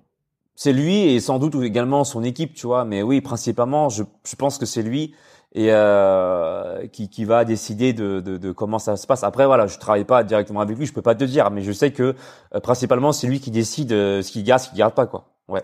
Ok. Mais toi t'as eu l'occasion de le voir pendant les pendant les scènes, les oui, bien tournages. sûr, bien sûr. Bah, il nous a encouragé, euh, tu sais, il nous a mis le feu. Ok. Ok. Ah, parce que euh, il fallait, il fallait envoyer. hein. Il faisait chaud. Ah, on avait, on avait les armures. Je peux te dire, franchement, on transpirait. hein. Au bout d'un moment, on a cru que la journée se terminait. Ils ont, ils ont, ils ont, ils ont, ils ont enlevé le matos nécessaire pour créer un espèce de faux soleil, quoi. Si on s'est dit, c'est pas possible, la nuit va tomber, ça va s'arrêter. Non, non, non, non. Ils, ils, ils ont mis le matos, ils ont mis une espèce de, de, de lumière. Putain c'est fou. Et c'est un, une espèce de, de, de, de, de, de- de lumière projecteur qui a, mais ça, ça a illuminé comme un soleil. Ils ont créé euh, un soleil artificiel. Franchement, c'est ouf, c'est ouf. C'est ouf. Le... Ils ont mis du budget. hein. Franchement, faut pas dire, mais euh, après, on aime, on n'aime pas. C'est vrai que franchement, ils ont vachement investi quand même. Voilà. Oui c'est sûr qu'il y a du budget, 65 millions euh, en, en revoyant la, la, la vidéo là. So- C'est ce qui me paraît. 65 c'est ce que- millions. C'est ce que j'ai cru entendre. Ouais.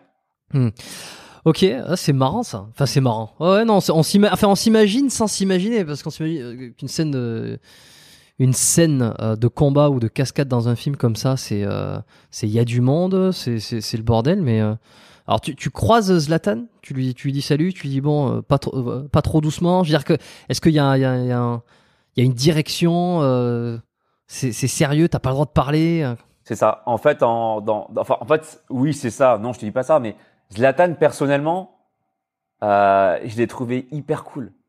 C'est-à-dire que quand il m'a donné le coup sur l'épaule, j'ai eu droit quand même à Are you okay? C'est trop cool. tu vois, tu vois, c'est trop cool, tu vois. Zlatan, il s'est demandé si t'avais pas démis l'épaule avec sa puissance.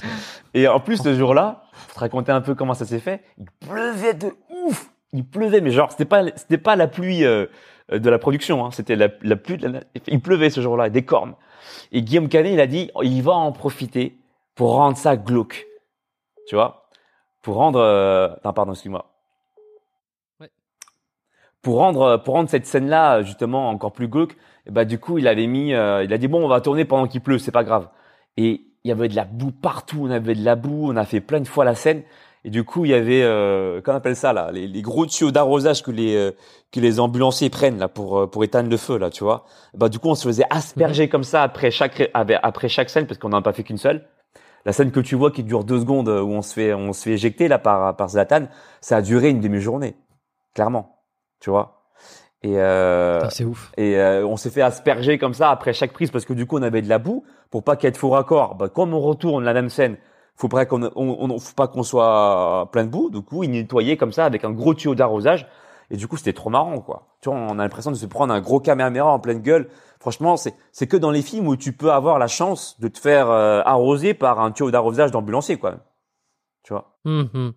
Ouais. Et c'est alors c'est ton pote qui t'a mis euh, rancard sur le truc, qui t'a euh, parce que il devait, il était en contact avec la production, il devait chercher de, on, on l'a demandé s'il avait des gens et puis il s'est dit tiens viens avec moi et tu vas faire un, tu vas faire. C'est mon meilleur ami, voilà, ça, qui a qui, qui m'a mis dedans parce que euh, bah il est en étroite aussi relation, mais d'ailleurs aussi parce que aussi euh, lui-même a participé dans le film. D'ailleurs, euh, euh, on le voit faire une vraie une vraie vrille, tu vois. euh, il a fait une vraie chute là-dessus, euh, une vraie cascade. Et euh, bah, du coup, euh, on, on- on connaît également, euh, euh, si tu veux, on a déjà fait des vidéos avec euh, Hugo Barillet, qui est sur ma chaîne d'ailleurs, euh, de, de remise en forme. On a parlé également même du cinéma dans ma chaîne et tout ça.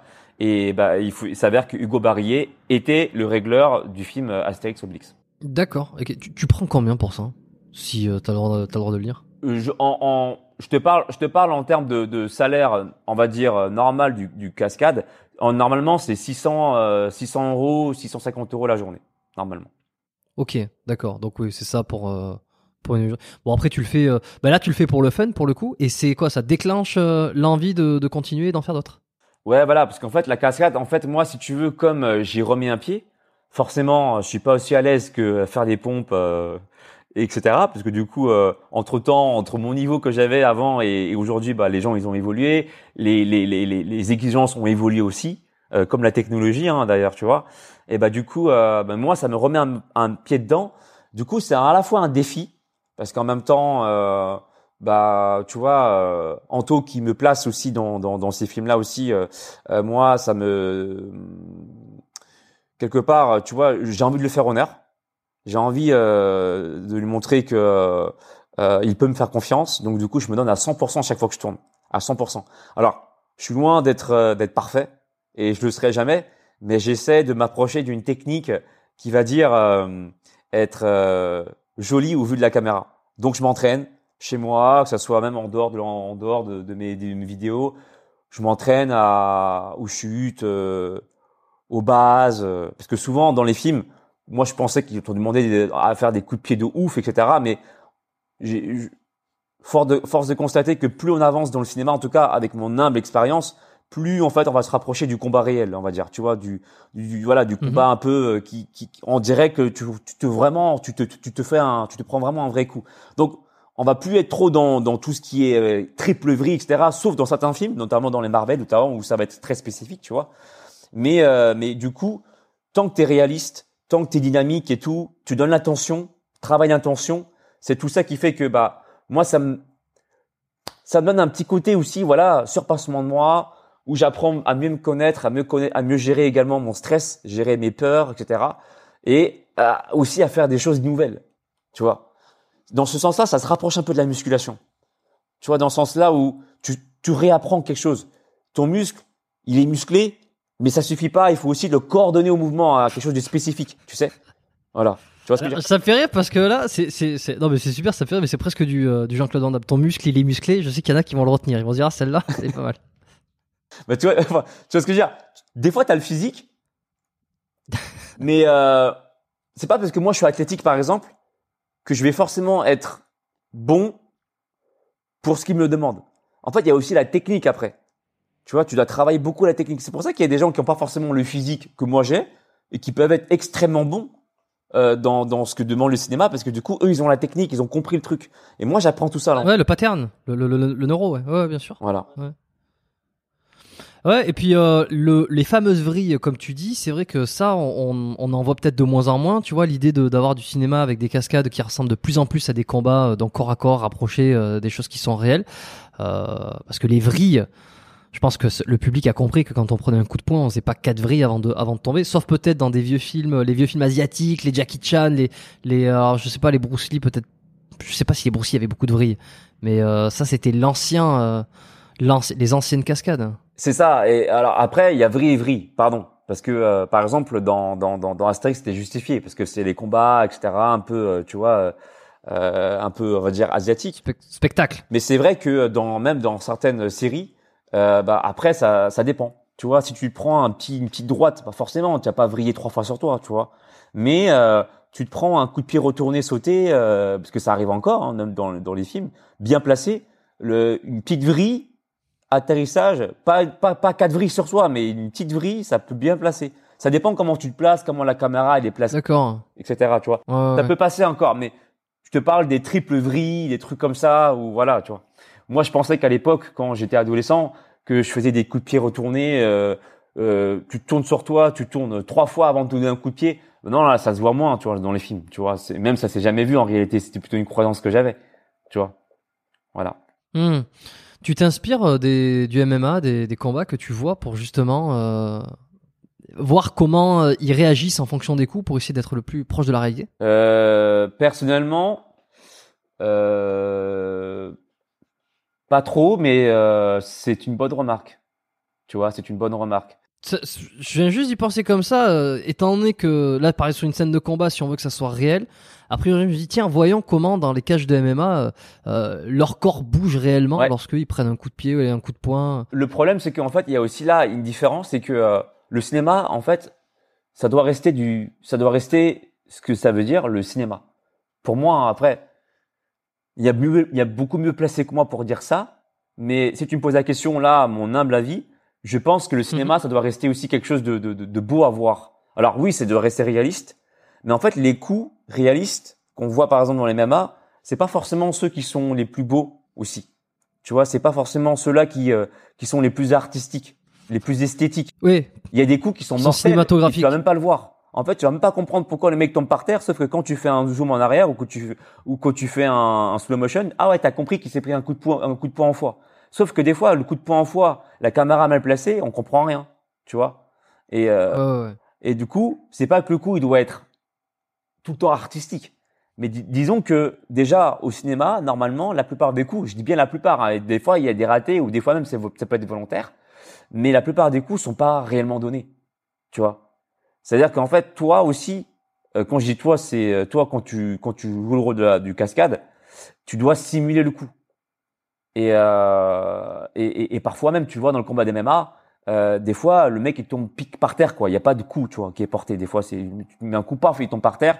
Et c'est comme je t'ai dit, tu dois revenir en, revenir en arrière des fois pour comprendre un peu qu'est-ce qui s'est passé. Au cinéma, Hmm. tu dois comprendre rapidement que tu as pris un coup au foie ou tu as pris un coup à, à, à la joue. euh. En fait, il faut que ça soit visuel aussi. Voilà, c'est ça que je voulais dire. Ouais, faut que ça soit cinématographique et des fois le- la réalité. C'est un, juste être milieu. C'est un juste milieu qu'il faut entre le réalisme et euh, le côté cinématographique. Ouais. C'est entre, entre les deux. Donc, ça se joue avec euh, la, la technique. Donc, il faut que ça soit brutal, mais en même temps, il faut que la caméra soit bien placée. Et il faut que ça soit aussi euh, bien joué pour que de la part de pour rendre le coup de l'acteur, parce que le, le cascadeur, lui, son but, c'est de sublimer quelque part l'acteur. L'acteur, c'est pas forcément un cascadeur. Donc, euh, quand il donne un coup de poing, il faut que le cascadeur simule le coup. Il faut que ça soit visuel et qu'on comprenne le- où le coup est donné, quoi. Voilà. Ça veut dire que tu prends aucun coup réel où ça t'est, bah, ça peut arriver, j'imagine, mais toi, est-ce que ça t'est arrivé euh, à un moment donné sur des sur des répétitions ou une mauvaise, euh, un mauvais placement, une mauvaise calibration euh, Ah oui, oui, mais com- gueule, complètement, complètement. Bah, ça arrive plus qu'on le croit.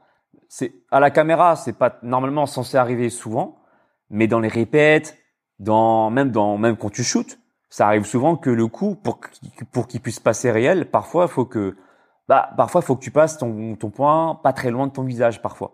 Et euh, oui, bah tu te prends des coups. hein. Moi, je me suis pris des coups forcément. Voilà. euh, Mais bon, comme tu vois à mon visage, pour l'instant encore, la vie me préserve. Voilà. J'espère qu'elle me préservera encore longtemps. Ah oui, tu vas pas nous faire une Jackie Chan, hein, parce que euh, lui. euh, Bah, c'est vrai que je Jackie Chan, c'est eu. C'est donné. euh, il a, il est, il est cassé un peu de partout, quoi. Malheureusement. Ah ouais. Mais il est là. Hein, il- je voyais. Ah, mais il est toujours présent. Et je le voyais, je regardais quand j'étais petit, c'était les films de Jackie Chan. Euh, alors il y en avait fait plein, je me souviens plus du tout les titres, mais c'était assez impressionnant. Et puis il y avait toujours une partie à la fin, après le générique ou pendant le générique, où tu voyais donc les euh, les ratés euh, et tu voyais le nombre euh, de, de trucs qui se quand il le mec attends, il traverse des étages, il prend des coups, il s'était, il avait eu je sais pas combien de fractures, il a eu euh, des trucs déplacés, des commotions. De mémoire, Ouf. il s'est fracturé quasi tous les membres de, de son squelette. Du pied à la tête. Ouais, ouais, ouais. Ouais. ouais. Attends, je check. Many bah, toute façon, euh, combien de fractures euh, Jackie Chan a eu? Au total, il a eu du- 10 os cassés. Mais euh, probablement un petit peu partout. Voilà, de tout l'ensemble du corps.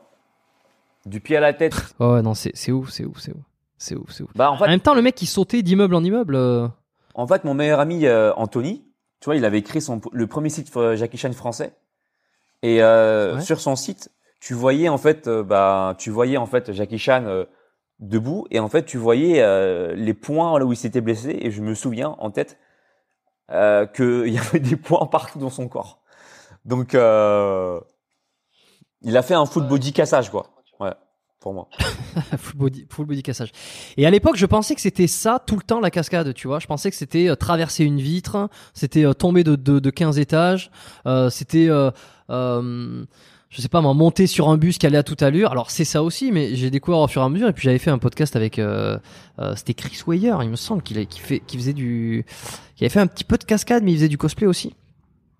En fait, j'ai compris que la cascade, c'était pas que ça, c'était pas que se jeter sous les trains, c'était aussi absorber les coups, euh, faire croire que t'as pris un coup, faire des, des, des torpilles, comme tu l'as dit, ou des, des vrilles, quoi que ce soit. Est-ce que, est-ce que toi aujourd'hui, tu te consacres, tu te consacres uniquement à ça, ou tu fais aussi des trucs qui sont plus impressionnants, comme, euh, comme passer à travers une vitre? Ah non, non, alors moi, du coup, pour être tout à fait transparent et tout à fait humble avec toi, euh, c'est pas quelque chose qui aujourd'hui, euh, moi, j'ai jamais sauté à travers une vitre. Maintenant, tu me demandes de le faire, je vais m'entraîner, tu vois. Mais euh, là, ça fait deux ans, donc euh, j'estime que c'est, je suis au début de l'histoire. Alors sans doute, Mais c'est quelque chose qui t'attire? Ouais, ça m'attire, ça m'attire, ça m'attire. Bah récemment, j'étais tourné dans, dans, je peux pas trop en parler parce que le film n'est pas encore sorti, mais c'est un film italien. Et euh, là dedans, euh, je commençais déjà à faire quelques chutes sympas, comme par exemple euh, une petite chute. C'est pas grand chose par rapport à ce que pourrait, que certains pourraient faire, mais tu vois contre le mur qui se pète, tu vois avec une chaise qui se casse, des trucs comme ça. Alors euh, oui, le mur il est faux, la chaise elle est fausse, mais dans la sensation, c'est comme si tu pétais un mur, quoi. Tu vois ce que je veux dire? Donc euh, c'est je commence à, à un peu plus faire euh, de choses on va dire euh, qui se rapprochent un peu plus de ce que toi tu pensais être de la cascade comme par exemple des chutes euh, contre contre des murs ou contre des vitres que j'ai pas encore fait mais euh, mais mais ça fait partie également du métier voilà ça fait partie du métier c'est sûr c'est sûr que euh, si tu chutes pas on peut pas dire que tu fais de la cascade quoi à proprement parler au bout d'un moment il falloir que tu passes à la casserole quoi Je sais pas si t'as eu l'occasion de, regarder, de voir le dernier euh, Mission Impossible. Euh, hmm, bah, tu parles de celui avec Tom Cruise? Ouais, le, le tout dernier là qui est sorti. Et dans la scène de- Ah, ah oui, alors je- dans la scène même il y a dans Le la scène des toilettes là? je crois. Scène des toilettes. Ouais, il y a une scène des toilettes où il y a Tom Cruise qui se fait euh, qui se fait attaquer par un asiate. Et euh, et en fait qui qui qui se fait en fait finalement euh, euh, alors je sais plus si c'est celui-là mais en fait c'est un mission impossible. Et euh, t'as t'as Tom Cruise qui se fait qui se fait attaquer par un asiatique euh, je pense c'est un garde ou et en fait bah c'est cette personne là c'est euh, c'est cette personne-là en fait qui nous a, euh, on va dire, euh, comment on appelle ça, qui nous a, c'était, c'est lui le boss du film dans lequel on a pu tourner en Italie il y a quelques semaines, quoi, tu vois. D'accord. Alors je je sais pas si c'est ce, celui-là de, de Mission Impossible parce que la scène me revient pas. Peut-être que c'est dans le dernier. Non, je l'ai vu la, la semaine dernière. on va se dire putain, il a il a une mémoire de poisson rouge. Mais le film dure 2h45, donc euh, t'as le temps d'oublier quelques scènes des fois. Euh, mais euh, il, Tom Cruise est réputé pour, pour faire absolument euh, toutes les scènes de cascade de tous les Missions Impossibles. Aujourd'hui, il a 60 ans, ou 60 plus que ça, 62 je crois. Euh, c'est c'est impressionnant, c'est impressionnant. Je suis pas un grand fan des films d'action. Je, je me suis retrouvé au cinéma un petit peu par hasard pour aller voir ce film. Euh, c'est là, on, là en termes de, en termes de cascade et surtout en termes de scène d'action, j'ai, franchement, j'ai trouvé ça oufissime, oufissime. Et, et, lui, je sais pas comment il fait encore pour se retrouver dans les trucs. Euh, c'était euh, il y a encore quelques années, il, il, était accroché à un avion qui, qui, enfin, ce mec, il, il barjo quoi, complètement barjo quoi. Ça t'inspire toi ça? Euh, bah oui, bah oui carrément parce que pour le coup, je trouve que c'est euh, c'est juste ouf déjà à son âge de faire ça. Après, je pense qu'il a quand même des des doublures, je crois, il me semble. Je, je sais pas du tout. Bah, j'imagine que oui. Je dois pas tout Dans les grosses scènes euh, comme ça, normalement, quand c'est hyper dangereux pour toi, souvent, après, je suis pas à sa place. Hein. Tu vois, donc moi, j'étais pas dans le film, je peux pas te dire. Mais souvent, t'as des, t'appelles des doubleurs cascades. Ouais, ouais, bien sûr. Ouais, ouais. Ça veut dire que pour euh, un, pour préserver l'intégralité de, de l'acteur, qui doit en fait quelque part même euh, rester en rester vivant euh, et rester en bonne santé, ne serait-ce que pour tourner le reste du film, ben il y a, y a des doubleurs qui font des scènes dangereuses, tu vois. Mmh, mmh. Et ouais, euh, les doubleurs, ouais, bah c'est. Les doubleurs, c'est fait partie des, du, du, métier de cascadeur, tu vois. Et eh ben justement, tu vois, je regarde là. Euh, bon, selon un article, euh, apparemment, il fait tout lui-même. Il a pas de, il a pas de doublure. Il n'a pas besoin du, du doublure pour les cascades qu'il fait ah, lui-même. C'est chaud. Hein. Ok, ok. Bah, c'est possible. Parce, hein. que, parce que, mais il est réputé, il est réputé pour ça, hein, pour faire beaucoup de ces cascades. Alors après, est-ce qu'il les fait absolument toutes euh, Bon, euh, la légende semble dire que oui. Après, un des rares acteurs a assuré la majorité de ces cascades. Bon, ben c'est qui Il va pas forcément les faire toutes, mais. Euh, Parce que même Jackie Chan, euh, ça c'est ouf. Même Jackie Chan, tu vois, lui, il est connu pour faire ses propres cascades. D'accord, Jackie Chan. Mhm. lui aussi, il se fait doubler aussi, tu vois. Donc, euh, je pense que ils en font la plupart, la majorité, c'est sûr. Après, moi, Tom Cruise, je t'avoue que je ne suis pas plus que ça, mais euh, et d'ailleurs moi j'y suis pas. Je, je, suis personne pour te dire s'il a fait ou il a pas fait, mais euh, mais mais ça m'étonnerait pas que qu'il y a une partie quand même qui est, qui est réalisée par des doubleurs. Voilà. En tout cas, impressionnant. Si, euh, si t'as l'occasion de voir le dernier, le dernier James Bond, j'allais dire, non, le dernier euh, Mission Impossible, euh, Dead, Recog ouais, Dead Reckoning, Reckoning, je sais plus exactement le titre en anglais. Euh, il est assez impressionnant. La scène de fin est assez hallucinante, surtout sur grand écran, là, quand le, le train déraille. Enfin, c'est pas qu'il déraille, mais quand euh, les wagons tombent. Il euh, y a pas de spoiler, hein, vous verrez. C'est, euh, c'est, je crois que c'est dans la bande-annonce. C'est, c'est oufissime. Et il y a une cascade où il est en moto. Il, il saute d'une falaise en moto pour pour sortir le parachute et pour. c'est, c'est malade mental. C'est. ah, mais il a fait un truc à la Jackie Chan là. Ah, je sais pas, je sais pas ce qu'il a fait, je sais pas ce qu'il prend. Enfin, si, je, je crois que je sais ce qu'il prend entre les hormones de croissance, entre tout ça. Mais euh, non, non, il a un physique assez, euh, assez impressionnant. D'accord. Et, et, du coup, toi, ton, ton, ton, ambition dans la cascade, c'est quoi finalement? Tu veux continuer à faire du cinéma? T'aimerais être un peu plus dans des premiers rôles, enfin, dans des premiers rôles, dans des rôles un peu plus importants ou euh, comment tu, comment tu le vois jusque là Est-ce que t'as, t'as, t'amorces une transition de carrière? Très, très, très sincèrement, en fait, je parlerai pas de transition de carrière parce que pour le coup, j'y compte rester euh, aussi dans ma carrière de, de créateur de, de, vidéos et de, de, de coach. Mais euh, disons que euh, une carrière parallèle, ouais, une carrière parallèle, parce que ça me permet de développer même plusieurs capacités, ne serait-ce que pour le kiff, le kiff de pouvoir. Euh, si tu veux, ce que moi j'ai, ce que j'ai pu comprendre dans les derniers tournages que j'ai pu réaliser, enfin que j'ai pu, euh, j'ai pu, j'ai pu avoir la chance de, de de participer, c'est que euh, ça t'apprend vraiment à être, euh, ça t'apprend vraiment à te développer, développer en tant qu'humain. Parce que à travers euh, ce que tu vois, à travers les scènes, qui, qui, qui, qui est juste, que sont juste finalement la finalité ou ce qui semblerait être une finalité, bah toi en fait tu rencontres des humains, tu rencontres des gens, tu apprends leur leur background, leur, leur leur expérience. Il y a des moments de partage, il y a des moments de peur, il y a des moments de d'entraide il y a des moments de rire entre nous, il y a des moments euh, de confidence. Et tous ces moments-là, on les voit pas devant la caméra. Ça se passe toujours derrière la caméra. Parce que comme je t'ai Mhm. dit, ce que tu vois sur la scène, c'est trois secondes. Derrière trois secondes, c'est une demi-journée. Mais pendant une demi-journée, il se passe quoi? On discute, on parle, on rit, on, on angoisse, parce qu'il y a des scènes qui sont parfois dures à faire. On se pose des questions. Est-ce qu'on va y arriver? Est-ce qu'on va pas y arriver? On est encouragé. Il y a des gens qui nous aident, qui nous- qui nous partagent des protections parfois, tu vois. N'est pas toujours euh, équipé de tout. Et parfois, il y a un collègue sympa qui te tend la main et te dit, tiens, regarde, j'ai ça pour toi, pour la future scène. Ça peut être intéressant. On partage, on communique. Et en fait, finalement, c'est tout ça qui est intéressant. Tu vois, c'est euh, vraiment la vie. Dans le cinéma, tu as ce que tu vois dans l'écran et en même temps, tu es quelque part aspiré dans une bulle où c'est en même temps fictif parce que c'est du cinéma, mais en même temps c'est réel parce que du coup, tu vis vraiment la scène, tu incarnes vraiment un personnage et là-dedans, bah, il faut que tu assures parce que tu as un rôle à jouer. Tu vois? Donc c'est comme si c'était une vie dans une vie, le cinéma. Et ça m'apprend justement à développer mes compétences, que ce soit bah, des choses que j'arrive pas à maîtriser, que j'apprends à devenir meilleur, l'entraide, euh, à devenir même plus humain, parce que du coup, euh, à un moment donné, quand tu es angoissé, on est tous dans la même merde, et que si toi tu rates ta scène, tu fais rater aussi la scène de ton collègue qui est dans la même scène que toi, et donc du coup, etc., etc., c'est une entraide aussi. Il faut que on ait, et ça, te- fait travailler aussi l'esprit d'équipe, tu vois? Donc c'est tout ça aussi que j'aime bien, développer. Ça, me rend meilleur en tant que personne c'est ça que j'aime bien également dans le cinéma et que je continuerai toujours de, ressentir parce qu'à chaque fois je rencontre des gens de, ouf. Bien que ce soit un milieu un peu euh, où on rencontre toujours à peu près au bout d'un moment les mêmes têtes, je pense, mais euh, il y a toujours des choses à partager comme ça, tu vois, des choses à, communiquer comme là où on fait toi et moi. Par là, tu vois, euh, ce genre de discussion qu'on qu'on a toi et moi, ce genre de discussion qu'on pourrait que je pourrais avoir avec un, un gars qui a par exemple fait du cinéma et qui va me raconter son parcours de ouf, quoi. C'est dingue, ces histoires, c'est ces moments où il a eu peur, ces moments où ses pires cascades, ses meilleures cascades. Et froid, tout ça, ça te fait grandir. Parce que du coup, ça t'apprend, t'apprends la vie comme ça, quoi, aussi, tu vois. Et comment tu fais pour progresser en cascade?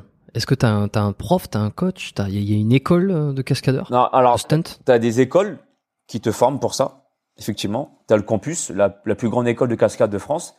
Euh, moi, je, je- Le campus, ça s'appelle. Le campus, ouais, c'est ça, le campus. Mais euh, moi, personnellement, je suis pas passé par là. Il n'y a pas besoin. Euh, c'est pas officiel. Tu dois pas forcément passer par une école, mais c'est recommandé, c'est vrai. Euh, moi, j'ai la chance parce que du coup, j'ai été baigné pendant longtemps là-dedans euh, et on s'était entraîné euh, avec Anthony à l'époque. Et euh, aujourd'hui, euh, j'ai la chance qu'il puisse également euh, m'enseigner euh, quelques quelques techniques pour que je puisse avoir les Mhm. bases. Et bien sûr, derrière, après, bah, chez moi, il faut que je m'entraîne, quoi.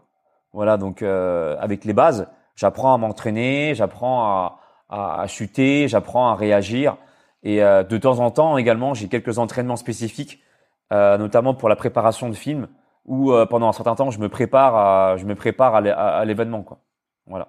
Ah, une scène, t'as une scène particulière, tu sais ce que tu vas tourner, et puis donc tu te prépares spécifiquement. On sait à peu près ce à qu'on va faire. à. Donc du coup, à partir de là, on, on s'entraîne à peu près. Il y a des répètes de toute façon. Après, il faut dire que moi aussi, j'ai une base martiale qui m'aide aussi. C'est-à-dire que euh, euh, quand j'étais plus jeune, je pratiquais le karaté, le taekwondo. Donc euh, j'ai j'ai cette chance de, de quelque part euh, avoir. Savoir te mouvoir, quoi. J'ai cette base-là. Après, attention, hein, c'est pas parce que tu fais des arts martiaux que au cinéma tu vas bien passer. Hein. Des fois, ça passe vraiment pas, hein, parce que du coup, des fois, il faut il faut gommer. Des fois, il faut gommer un peu les la garde, etc. Parce que du coup, il faut sembler être réaliste. Donc, tu fais pas ta guerre de taekwondo, tu fais pas ta guerre de karaté pendant que tu filmes, parce que du coup, euh, qui se bat comme ça dans la vraie rue, personne, tu vois. Donc, euh, il faut il faut gommer ça aussi, mais quand même, ça te laisse une base pour euh, c'est mieux que quelqu'un qui qui sait pas de- du tout taper, qui sait pas lever sa jambe, qui sait pas donner un coup de poing, quoi. Tu vois? Euh, parce que j'ai eu cette chance de d'avoir pratiqué les arts martiaux pendant un certain temps, pendant que j'étais jeune, quoi. Hmm, Ceinture noire de karaté, j'ai vu. Euh, ouais, j'ai été ceinture noire de karaté, ouais. Voilà. Co- comment euh, t'as laissé tomber? T'as- Ou t'as t'as fait de la compétition? Ou t'as juste passé les. J'ai passé, euh, oui, j'avais fait de la compète quand j'étais plus jeune, mais après j'ai j'ai euh, j'ai plus dé- dérivé vers euh, vers plutôt la, la pratique euh, artistique parce que c'est ce qui me ce qui me ce qui me chauffait le plus quand je voyais euh, les scènes de combat euh, magnifiques de Bruce Lee, etc. En fait, c'est ça qui me chauffait. C'est ce côté-là un peu, euh, ce côté-là un petit peu enfin c'est ciné- cinématographique, tu vois. Donc euh, oui, j'ai pratiqué et euh, d'ailleurs ça ça m'a ça me sert beaucoup aujourd'hui. Mais c'est plus ce côté-là, voilà, euh, comment je vais m'en servir pour rendre ça joli au niveau de la caméra. Hmm. Je crois que j'avais entendu il y a pas si longtemps, euh, c'était des, cascadeurs qui râlaient un petit peu parce qu'il n'y avait pas encore de, prix, de, de, de récompense pour les cascadeurs au cinéma.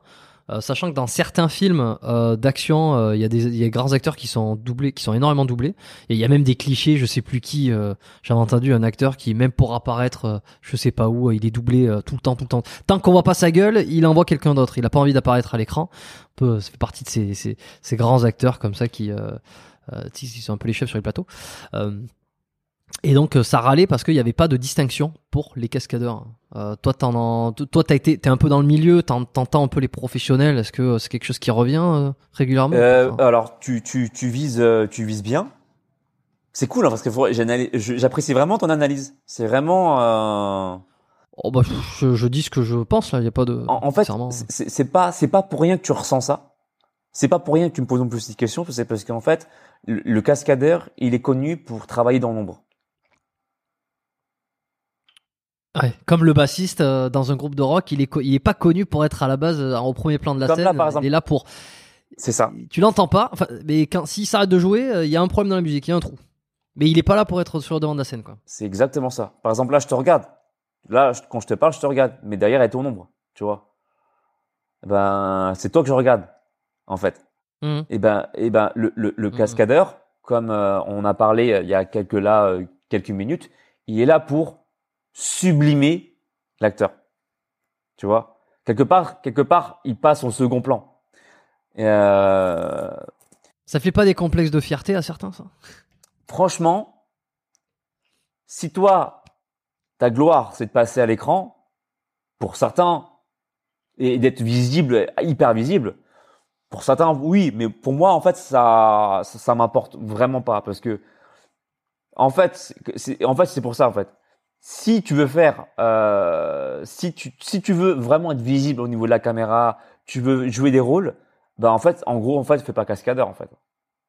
C'est pas, t'as- t'as- tu vises mal. Mm. La cascade est là pour, pour, pour, pour sublimer une scène. Donc c'est lui qui se prend les mauvais coups entre guillemets euh, et qui, qui, qui, qui prend le qui, qui prend qui joue le rôle de, de, de quelque part mettre sa vie en danger, tu vois. Et c'est pour ça qu'on dit cascade. Tu fais cascade quoi, tu vois. Et, euh, et, et en fait, je pense que ce métier-là, il faut aimer. Il faut aimer aussi le goût du risque. euh, il faut aimer aussi, euh, en fait, le faire par euh, Et pas la reconnaissance. par passion aussi, je pense. Par passion. Ça veut dire que euh, Ouais. moi, je t'en parle parce que c'est depuis l'époque du lycée. Tu vois, et, et moi, j'avais pas dit que je voulais faire euh, comme euh, je voulais pas faire des, des, des scènes de, de Jackie Chan ou Bruce Lee parce que j'allais gagner X euros. C'est parce que je trouvais ça tout simplement stylé. C'est tout. Et à partir de là, c'est comme on en parlait tout à l'heure pour la muscu. Ça dépend. En fait, ça dépend pourquoi tu veux faire ça.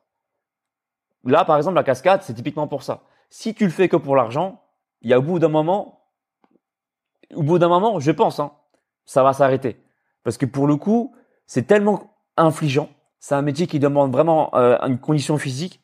Tu tournes le matin des fois très tôt, tu finis hyper tard. Euh, tu dors pas beaucoup. Tu as une pression de pouvoir euh, être performant. Donc si tu le fais que pour euh, les sous, je pense qu'au bout d'un moment, ça va s'essouffler. Tu vois? Ça va s'essouffler. Oui, ça, ça, ça, ça pèse, ça pèse pas lourd dans la balance. C'est comme tout. C'est euh, comme, comme ce qu'on fait nous. Je, je le sens chez toi, par exemple. Si on fait ce podcast, ce podcast-là, c'est parce que toi, tu veux partager des choses. Tu vois? J'ai envie de faire le podcast. Oui. Voilà. Évidemment, il y a des contreparties qui sont positives et intéressantes. euh, Voilà. et puis c'est venu au fur et à mesure. Mais Bah, la première raison, c'est parce que j'ai envie de le faire. hein. C'est cette envie-là. Cette envie-là, en fait, je pense qu'elle peut être déplucable dans toute forme de métier qui perdure. La passion. L'envie de faire, cette flamme qui est en nous, tu vois. Donc c'est pour ça que je fais cette cascade-là, parce que du coup, le, le petit cascadeur, bien que ça rapporte bien, d'accord, ça rapporte bien, on faut pas le nier, mais tu- je le fais pas pour ça. Je le fais parce que du coup, ça m'amène, comme je t'ai dit, à me surpasser, à travailler sur mes peurs, à travailler sur mes croyances, à développer mes capacités, mes skills, et à mettre en application aussi ce que j'apprends en musculation dans le terrain avec, euh, bah, finalement, euh, ce que j'ai toujours voulu, euh, la beauté du, la beauté du mouvement, quoi. Tu vois? Mhm. Je comprends, hein, je, vois, je vois, je vois ce que tu veux dire. Il y a du, je refais un petit parallèle avec euh, le monde musical, même si euh, il n'est pas complètement exact, mais le monde musical, tu vois, je pense à, alors moi j'ai découvert ça, euh, j'avais découvert ça parce que j'avais un ami qui travaillait dedans. Euh, ceux qui sont en, en, back office, tu vois, dans les lumières, dans le son, etc. Ils sont un peu comme tu l'as décrit euh, pour les cascadeurs. Ils se lèvent tôt, ils se couchent tard. ils sont là souvent, ils répètent, ils refont les tests. bon, je sais euh, qu'il y en a beaucoup derrière qui sont que la santé est un petit peu euh, au second plan et que des fois ils tournent à certaines substances pour pouvoir être au taquet. C'est pas, je vais pas te demander si toi tu tournes à des certaines substances, euh, encore que tu pourras me répondre si t'as envie, mais euh, je vais surtout demander est-ce que tu as vu dans le dans le, le, métier technique de la cascade, donc vraiment ce qu'il y a ce, ce, ce qu'il y a en arrière-plan, est-ce que comment sont comment sont les mecs? Est-ce qu'ils sont sous caféine? Est-ce qu'ils sont sous cocaïne? Est-ce que est-ce que au contraire Parmi les cascadeurs, les mecs sont hyper sérieux sur leur santé. Ça se passe comment? Alors, tu parles pour les cascadeurs ou tu me parles du point de vue du cascadeur pour l'acteur? Cascadeur pour le cascadeur? De quel point de vue tu me parles en fait? Je parle du point de vue du cascadeur. D'accord. Du cascadeur, euh, des cascadeurs. Comment comment est le lifestyle?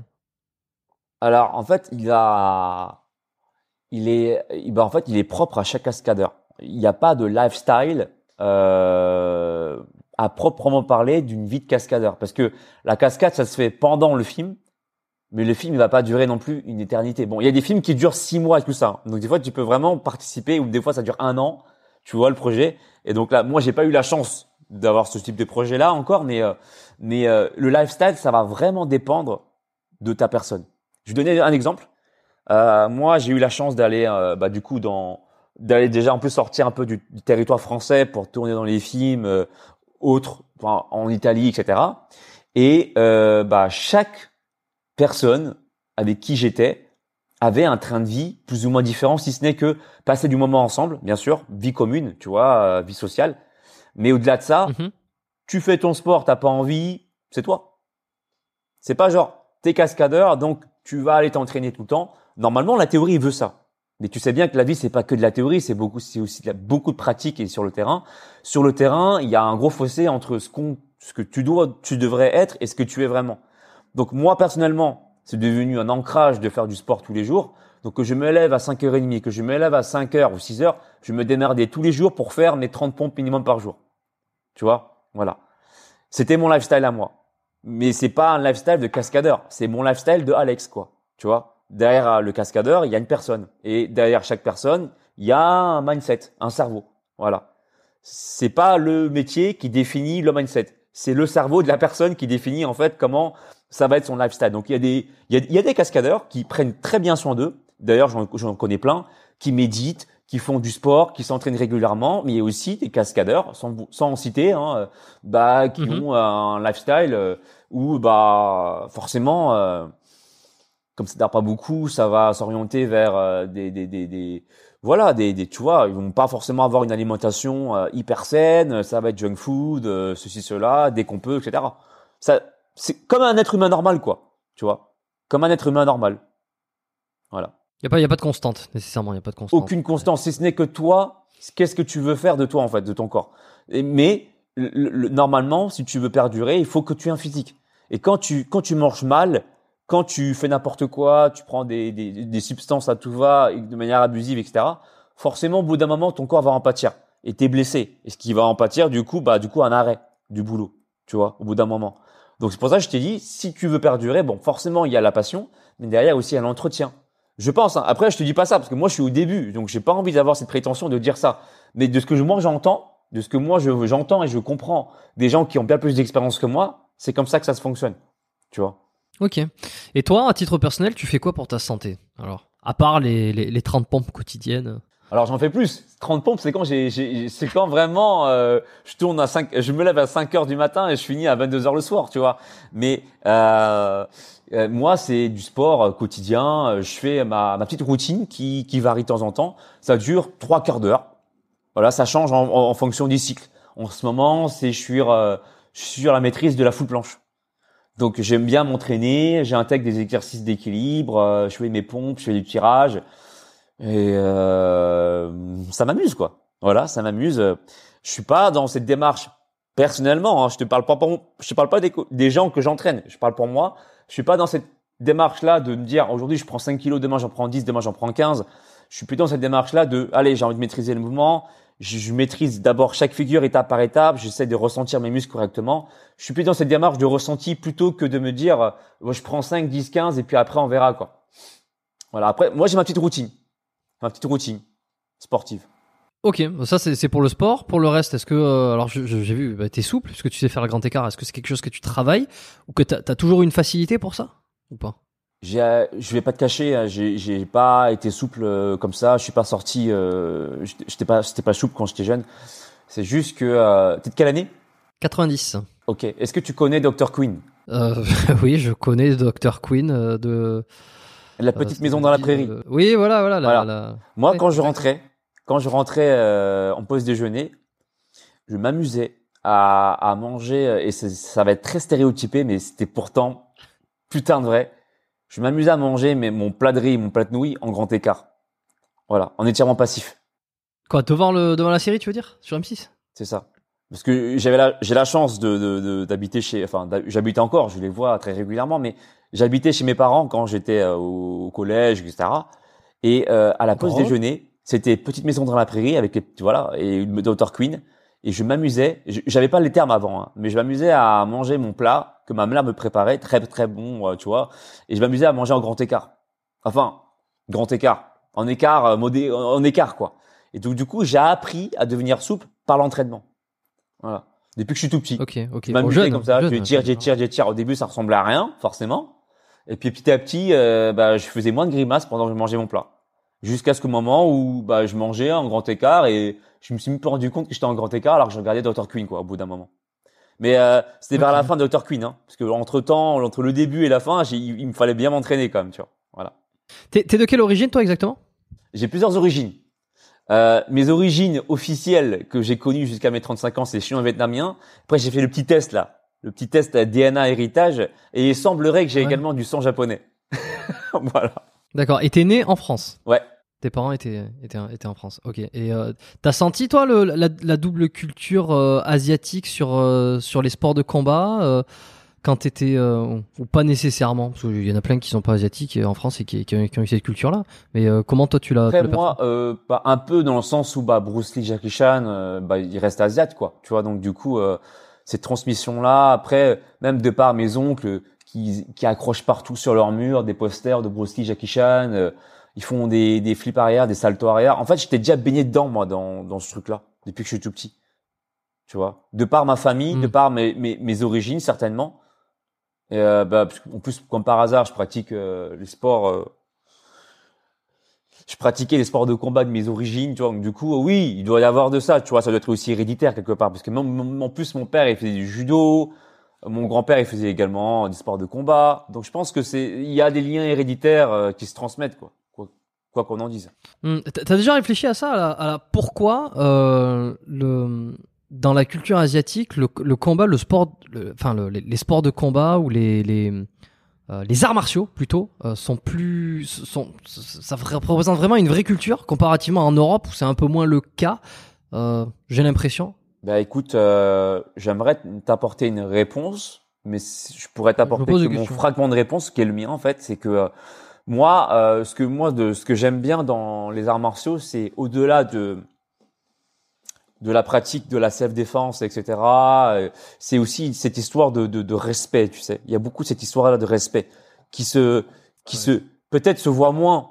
Et c'est juste une perception que j'ai, mais peut-être qu'il se voit moins euh, aujourd'hui dans euh, dans les sports de combat. Mais euh, quand je parle d'arts martiaux, il y a plus cette notion de, tu sais, nous quand on rentrait dans dans le dojo, bah, on saluait le maître. Après, fini, bah, pareil, quand tu de la séance, tu as une séance de méditation pour, pour relâcher le corps, pour remercier la séance, pour remercier ton corps, pour remercier le, sensei aussi. Donc cette notion-là, en fait, de, de respect que j'aime bien aussi dans la culture asiatique. Je pense que l'asiate aussi, c'est quelqu'un qui naturellement, bien sûr, l'européen aussi l'est. Hein, mais ce que je veux dire, c'est que euh, il y, a, il y, a, il y a cette notion du respect qui, qui se qui se ressent plus euh, dans euh, les arts martiaux plutôt que dans ce qu'on appelle aujourd'hui les sports Ouais. de combat. Tu vois, voilà. Ouais, ouais, ouais. Mais je- j'en avais, euh, j'en avais parlé de tout ça. euh, C'était. euh, euh, Il faut que je retrouve l'épisode, euh, justement la différence, un peu différence arts martiaux. Euh, bah, déjà avec Michael Ilouz, on en avait parlé aussi. Euh, arts martial, sport de combat, euh, la, la culture du combat, la culture du respect, la culture de l'autre, tout ça. Et, et euh, c'est assez intéressant. Donc toi, t'as fait, ouais, taekwondo, taekwondo karaté. Euh, bon, ben, euh, t'as jamais voulu mettre les pieds dans le MMA par exemple ou, ou le full contact, des trucs qui sont devenus un peu plus populaires par la suite? Euh, très sincèrement, euh, non, pas plus que ça. Bien que je trouve que c'est hyper bien. Moi, je trouve ça hyper, euh, hyper, euh, Ouais. hyper bien, ne serait-ce que pour soi, pour se développer soi. Après, euh, je te mentirais en disant que j'ai pas le temps. Je pourrais trouver le temps de le faire, mais disons que j'ai d'autres priorités en ce moment. Voilà. Ok, ok, bon très bien. Des compléments? Des qu'est-ce que tu prends, qu'est-ce que tu recommandes ou j'en sais rien, qu'est-ce que tu Alors, priorises en termes de compléments alimentaires Euh, je prends quelques petits compléments alimentaires euh, euh, pour m'aider à rester en bonne santé. Vitamine D3. Voilà, vitamine D3, euh, complément basique, hein, mais le zinc, le magnésium, quoi d'autre encore? Après, je prends zinc, magnésium, vitamine D3, principalement ça. hein. Voilà, principalement ça. En plus, euh, pour pour rester en pleine santé. euh, et parce que euh, bah, du coup euh, euh, j'ai la chance euh, d'avoir à mes côtés un, ami qui est d'autant plus qualifié. Euh, il est médecin spécialiste en micronutrition et dès lors que j'ai un petit rhume par-ci par-là ou que je vais pas forcément bien, il me recommande euh, de la des, des, des comment dire des compléments euh, en micronutritionnel pour que pour que j'aille mieux quoi. Voilà, pour que je me porte bien.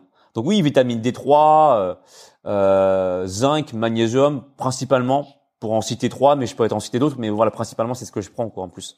Ok, pas, pas de protéines ou les grands Ah, si, classiques. si, si, quand même, oui, oui, oui. euh, Oui, je prends, je prends, je prends aussi de la, de la protéine. Je te parlais, non, en fait, quand tu me posais la question, je sais pas pourquoi, j'avais une approche plutôt micronutritionnelle, tu vois, bon, quand tu me disais ça. Ouais, ok. Mais effectivement, euh, mais effectivement, oui, je prends aussi de la, de la protéine, euh, ce qui m'aide à. En plus, moi, j'en- moi, j'en ai vachement besoin parce que euh, je, je mange, je mange qu'une fois à deux fois par jour. Donc, donc, c'est une raison. Quelle raison? Je me sens mieux. Comment, je sais pas comment dire, je me sens mieux. Il y, a- il y a plusieurs raisons. Déjà parce que euh, je, je- je- il y a une raison pratique, c'est que je fais moins de vaisselle déjà.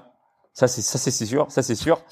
Et euh, Quand on le dit pas, on le répète pas, c'est ça pour le coup. et euh, ça c'est ça. Et puis du coup bah tu vois, euh, moi quand je suis à jeun, du coup euh, j'ai constaté par l'expérience que je, je réfléchissais différemment. Ma réflexion est différente. Euh, j'arrive à j'arrive à trouver de nouvelles idées. Je suis plus frais, on va dire. Je suis plus frais. Surtout qu'en tant que créateur de vidéos, c'est très important d'avoir de l'inspi. Chercher un peu, même même pas chercher, c'est pas le mauvais, c'est le mauvais terme, pardon. C'est ressentir en fait les, les les idées. Et en fait, quand je suis dans cet état de jeûne, ça me permet de plus être dans dans dans ce côté optimal de de créer plus. Voilà, de nouvelles idées, nouveaux projets, nouvelles vidéos. Tout le temps, quand j'ai des idées qui sont super bonnes, j'ai remarqué, c'est dans 90% des cas, c'est quand je suis à jeun. Quand t'as pas mangé. Ok. Bon, euh, très bien. Ok. C'est pas nécessairement une, une idéologie particulière ou, euh, ou le vœu d'une santé, euh, euh, en tout cas de, de, de- d'un truc physique particulier. C'est parce que toi tu te sens bien comme ça. C'est mon cas, moi. C'est mon cas. Et puis moi. c'est Après, logique. Moi, moi, je dis bien. Ah non mais attends, euh, c'est les arguments qu'on n'entend pas souvent parce que souvent on entend parce que c'est la meilleure façon de ceci, parce que c'est le. Euh, bon là, moi je suis là pour poser des questions, euh, pour avoir des réponses certes, mais euh, mais je veux dire ça change. Et c'est vrai que le côté de la vaisselle, tu vois, je pense que ça fait partie des arguments qui pourraient convaincre beaucoup les masses et qui est jamais utilisé par les pourfendeurs de, Ah, de mais en jeunes vrai. intermittents. C'est un temps Euh. monstrueux que tu passes derrière la vaisselle quand tu manges 3-4 fois par jour, tu vois, en vérité. Tu vois? Oui, c'est vrai, c'est vrai. Et vrai, bon, au-delà de ça, c'est que euh, euh, moi, je l'avais, euh, bon, j'avais connu une période qui fait que euh, c'était plutôt une contrainte au début, mais j'ai essayé de le transformer en sens positif.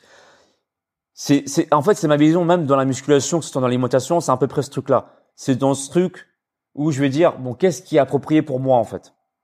Qu'est-ce qui est approprié pour moi? Parce que on te dit ça, mais toi, en fait, pour toi, c'est quoi qui est bon? En fait, moi, je fais plein d'expériences comme ça. Tu vois, je, je, je vais lire, hein, je vais bouquiner, je vais m'intéresser au sujet. Donc, je vais avoir la théorie. Mais après, moi, je sais que entre cette théorie-là et toi, parce que toi, t'es pas composé comme ton voisin ou ta voisine ou ton cousin ou ton frère, tu vas avoir des, réponses très différentes alors que pour la même action. Tu vois? Et pour moi, ça me va. Pour quelqu'un d'autre, peut-être il tombait dans les pommes. Tu vois? C'est Hmm. ça va même être très mauvais pour lui. Mais pour moi, que ça fait des années que j'ai habitué mon corps comme ça, voilà. Ça te correspond. Ça te Ça me correspond. Ça me correspond. Euh, en plus, pour moi, le soir, c'est moi, je mange le soir. Euh, euh, j'ai pas vraiment d'heure. C'est quand j'ai terminé de bosser. C'est quand j'ai une journée satisfaisante. Voilà, je fais mes trucs. Et allez, je vais me poser maintenant. Parasympathique, ça s'enclenche. Je suis au repos et je mange quoi. Je suis content. Je kiffe ma bouffe quoi. Tu vois, comme ça. D'accord. Et comment tu fais pour tes clients, euh, pour ceux qui, ceux qui sont dans tes programmes de coaching, pour trouver ce qui leur va Alors, tu fais de, de multiples tests euh, rapidement? Bah, déjà, typiquement, après, je vais pas rentrer non plus dans les détails, mais typiquement, je leur pose la question déjà. Eux, ils ont envie de manger combien de fois Pourquoi? Je pose des questions au niveau questionnaire. J'ai des questionnaires que je leur envoie, simplement des tests alimentaires, tests physiques, etc. Qu'est-ce qu'ils aiment, qu'est-ce qu'ils aiment pas, où ils sont intolérants, etc. Et après, je leur demande, c'est une vraie question, combien de fois est-ce qu'ils sont, ils, ils mangent, combien de fois ils veulent manger, et en fonction de ça, en fonction de leur résultat, je leur dis, bah voilà, optimiser soit par exemple trois repas par jour, ou éventuellement deux, ou une petite collation derrière, ou éventuellement, ah bah tiens, tu veux pratiquer le fasting, pourquoi? Je pose des questions, oui, ça, ça, ça, ah d'accord, ça colle ou pas? Ton emploi du temps, c'est quoi? Est-ce que ça concorde pas? Voilà, Est-ce que, est-ce que ça concorde, ça concorde pas? On pratique ou on pratique pas. Mhm. Donc d'un client à l'autre, pour plusieurs multiples questions, multiples facteurs, je vais les, je vais les conseiller de manger trois fois, puis un coup, euh, trois fois, ça va plus lui correspondre. Bon, passons en deux. Tu passes à deux, euh, deux, non, finalement, ça va pas. Bah, tu repasses à trois. en fait, il y a pas de règle. Tu vois, j'ajuste en fonction de l'avancée des choses. En fait, c'est ça, en fait, le truc. Comment tu fais? Moi, je suis curieux un peu sur les coachings. Est-ce que c'est quoi? C'est des appels euh, par semaine Euh, Comment comment ça s'organise? Est-ce que tu peux prendre beaucoup de gens dans, dans un mois? Est-ce que tu les accompagnes euh, pendant trois mois, je crois Ouais, c'est ça, ouais, Trois, c'est ça. trois ou six- C'est trois ça. mois. ouais. Trois mois. Comment, comment ça s'organise Comment tu fais Puis euh, parce que j'aime bien poser un peu ces questions. Je suis curieux de savoir comment les. les Alors moi, du coup, euh, ce que je propose, c'est que c'est un suivi euh, en ligne. Alors euh, le téléphone, ça se peut, mais c'est très rare parce que du coup, je traite tout par mail. Et par mail, en fait, euh, moi, j'aime bien euh, traiter, euh, traiter justement euh, la question parce que du coup, je leur donne accès à, à me poser euh, une question illimitée, question limitée. Alors du coup, je leur demande de me synthétiser par mail parce que du coup, je constate par expérience que quand tu écris des mails, des fois, en fait, tu synthétises également tes propres questions. Et des fois, tu te rends compte des choses. Donc, je traite tout par mail. Il se peut que quand, par mail, c'est pas, il n'a pas compris ou quoi, il y a des échanges, j'appelle pour pouvoir clarifier des choses. Mais j'essaie du mieux que je peux d'être clair, d'être, concis et de lui apporter des réponses. Même parfois, je lui propose même de filmer ses, des- ses séances, de filmer également des choses qu'il comprend pas et qu'il sait pas faire. Et je peux m'amuser également à faire une analyse de d'un mouvement ou quoi, de ce que je pourrais lui conseiller pour faire ou pas faire des choses quoi, tu vois. Et euh, ça me prend, bah oui, bah ça me prend beaucoup de temps euh, pour pour traiter tout ça par mail quoi, par jour. Ok. Et tu tu tu- t'as une limite C'était. Euh, bah, par mois, en fait, moi, j'ai une quinzaine de coachés que j'accepte pour pouvoir euh, bien travailler avec eux. Et pour les autres, en fait, soit je les dirige vers des euh, vers d'autres services que je propose qui n'est pas du coaching euh, où je réponds par mail, mais plutôt des, des cours en ligne que je, je propose également sur mon site. Ou alors, je leur dis, bah, à, à tel moment, c'est disponible. Tu vois, euh, c'est comme ça que ça fonctionne. D'accord. Ok. Bon, très bien. Euh, allez. Est-ce qu'il y aurait un petit code de réduction pour ceux qui passent par le podcast ou pas? Pour Par le veulent, podcast, euh, ah bah c'est ouais, c'est pour les euh, auditeurs. Je, ah, bah, je, ah, je te prends, je te prends de cours. hein. Non, mais t'as raison, t'as raison, t'as raison, t'as raison, t'as raison. Euh, le code Jérôme. Ah non, non, non, bio- biomécanique. Sachant que moi, je ne touche. Regarde, on va faire un truc. C'est je, je ne touche rien sur les sur les commissions. Ouais. Est-ce que il y a une petite une petite réduction pour les pour les auditeurs qui veulent euh, bah, qui veulent aller regarder ce que tu fais Ça sur coaching ou sur tes. sur- Ça- Je sais pas, ça peut se faire, ouais. Ça, ça se fait. Ce que je te propose et ce que je vous propose, à ceux qui regardent la vidéo, c'est que si tu es d'accord, Jérôme, c'est que euh, bah moi je, je réfléchis sur ce petit code promotionnel et je te mets, tu le mettras dans le lien d'inscription. Ok. Bon, allez regarder dans le dans la note, dans les descriptions de la note, il y aura. Et- euh, mais, le code mais effectivement, avec la- ouais, avec- carrément, carrément, avec plaisir, avec plaisir. Voilà, j'essaie de, récolter un peu des, des, des réductions pour les auditeurs. Voilà, cadeau. J'avais fait ça avec euh, avec Avenir sur sa sur sa boutique Ouais. euh, quand il avait euh, euh, quand il était passé sur le podcast et il a vu, euh, il a vu beaucoup plus de commandes qu'il ne pensait et il était très content et du coup moi aussi j'étais très content, les gens lui, lui avaient fait confiance. Bah, Donc, bon, on n'a pas eu l'occasion de discuter euh, énormément de, de, de comment tu tu tu t'y prends, mais si euh, vous voulez aller regarder un peu ce que fait euh, euh, Alex Levent sur euh, sur ses sur ses programmes de formation, pas forcément le, le coaching, mais tu as aussi euh, plusieurs programmes, petits, petits programmes de cours en ligne. Ah ben voilà, il y aura peut-être un, un petit, on verra. Écoute, Euh, parfait. Je vais te poser les trois dernières questions de fin pour conclure euh, cet, euh, cet, cet épisode. La première, c'est euh, t'as 36 ans aujourd'hui. Allez, on va rester sur 36. Je vais pas dire 37. Je vais pas te faire cet affront. Euh, si on revient 10-15 ans en arrière, donc autour de ta vingtaine, vraiment, euh, moi ce que j'ai envie de savoir, c'est la période lorsque tu vas faire cette transition, euh, on va dire, euh, de, de carrière ou de de- de- de- d'ambition. Est-ce qu'il y aurait eu un, un conseil que tu aurais besoin de recevoir à ce moment-là, particulier?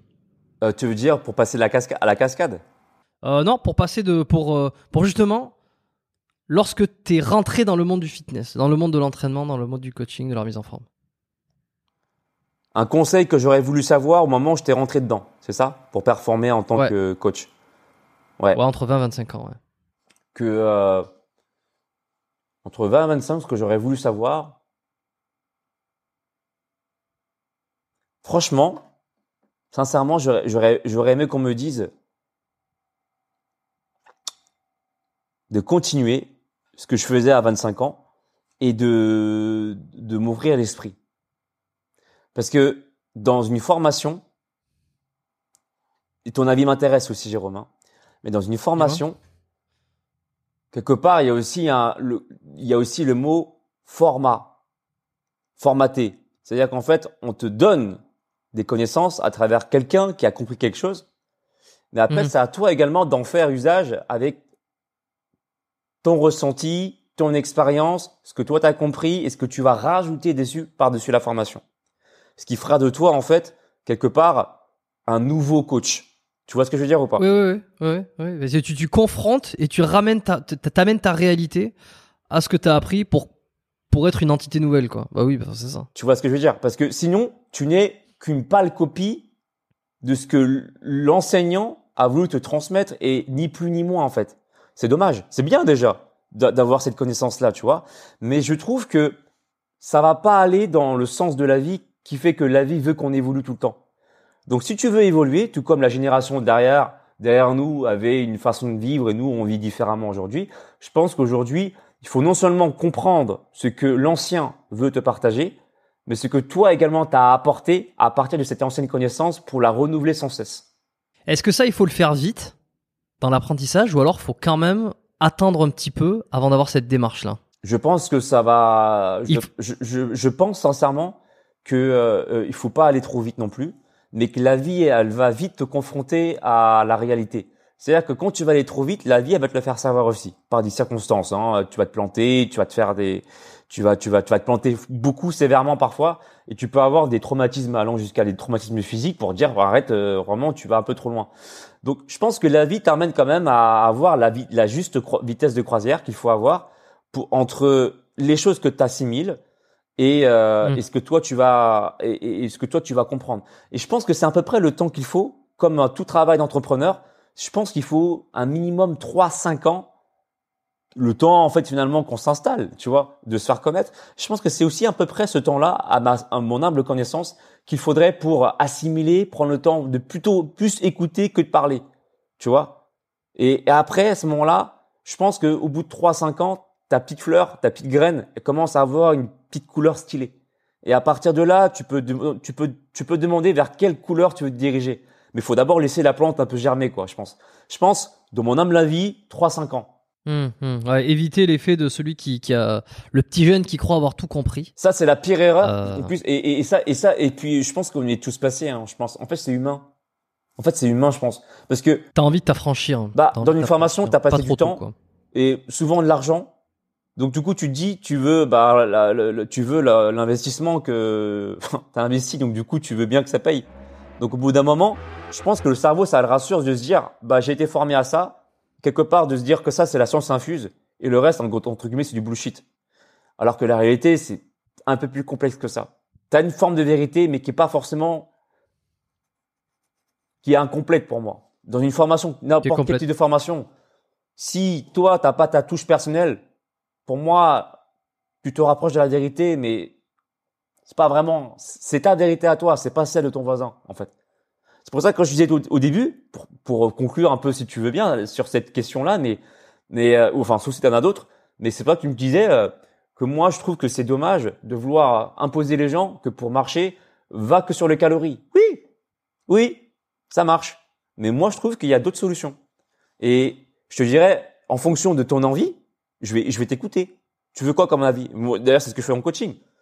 Euh, il y a la, moi, j'ai la, j'ai l'approche calorique parce que j'ai, l'approche académique. Je l'ai. J'ai, été formé pour ça. Mais j'ai aussi appris à travers justement des erreurs que j'ai pu commettre, etc. Qu'il y a d'autres choses qui fait que j'ai obtenu ce corps et j'ai fait j'ai aidé les gens à obtenir un corps qu'ils voulaient différemment. Et ça se respecte en fait, simplement. Tu vois. Ok. T'as eu des influences? Ma deuxième question, avant la troisième, avant la dernière. Euh, T'as eu des influences, un mentor euh... Mac Chang, Mac Chang, celui qui euh, qui euh, principalement, ouais. Euh, le physique de Bruce Lee, bien sûr, indirectement, athlétique. Jackie Chan pour la cascade. et puis, franchement, sincèrement, dans la cascade, mon mentor, c'est aussi mon meilleur ami. Ouais. Parce que euh, il fait des trucs de dingue, mais des trucs de dingue. Il apprend super vite, il est super doué. Anthony Faux d'ailleurs, pour ceux qui veulent savoir. Anthony Faux. Alors comment tu l'écris pour ceux qui veulent? P-H-O. Anthony, bon, Anthony. Anthony Faux, P-H-O. Et euh, bah, il a sa, sa, sa, démo cascade et il a sa propre chaîne YouTube aussi. Hein. Et euh, tu vois, bah, lui c'est un gars qui, euh, par exemple, il a pu avoir la chance de tourner dans, dans, dans, comment il s'appelle ce film qui est sorti là, qui, qui déchire tout là? Ah, avec. Dune. Non, non, c'est c'est pas Jack Ryan, c'est avec euh, le gars qui joue dans Matrix là. Le gars qui joue avec euh, oui euh, ah oui bon ben euh... ah ben merde ben moi aussi j'oublie le nom quand Il est sorti au cinéma il y a pas longtemps là, tu vois. Le gros film qui dure. Oui oui avec avec Kenny Reeves. Kenny oui c'est ça mais le film s'appelle comment déjà ce film là ben, je vais le retrouver. John Wick, voilà. John Wick, voilà, merci. Merci. Bah lui, il a, il a joué dans là-bas et d'avoir rencontré euh, des, des, des, des, des cascadeurs japonais d'avoir appris d'eux. Tu vois? C'est ça aussi. Tu vois, en fait, c'est pas juste comme on disait au début. T'apprends, euh, tu fais juste une cascade derrière l'écran. En fait, il y a des gens derrière, des fois même qui peuvent t'enseigner plein de choses. Et lui, il a cette faculté et cette humilité de se dire, qu'est-ce que j'ai à apprendre? Parce que des fois, t'attends, t'attends des heures et des heures des fois à rien faire. Bah, au lieu d'attendre, tu peux aussi décider de regarder autour de toi. Voilà les gens qui s'entraînent. Ben lui, il a regardé des, des Japonais s'entraîner, hyper vifs, hyper comme dans les mangas, pareil, tu vois, comme dans les mangas shonen, tout ça. Et il a dit mais c'est quoi ce style de fou? Et, et, en fait, il, il s'en est imprégné pour créer son propre style qu'il m'enseigne au fur et à mesure. C'est un truc de ouf, tu vois.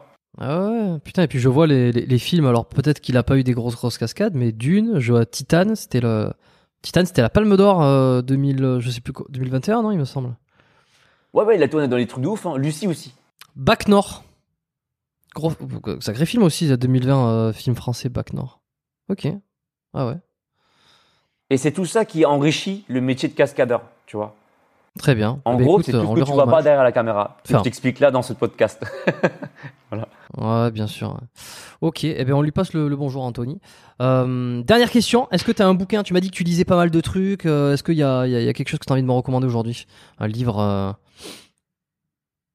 Un livre Ou même quelque chose qui t'a qui t'a beaucoup marqué, hein, que, que, que tu aimes bien recommander Bah moi, en fait, il y a un livre que je peux recommander.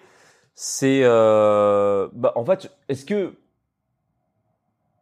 J'avoue que moi, je suis pas trop livre, en vrai je suis plus dans euh, les, les, podcasts, les, euh, les vidéos YouTube. Mais euh, comment il s'appelle? Est-ce qu'il est là le truc? Est-ce que je l'ai ramené là? Non, je l'ai laissé ici. Je l'ai laissé dans la dans la voiture.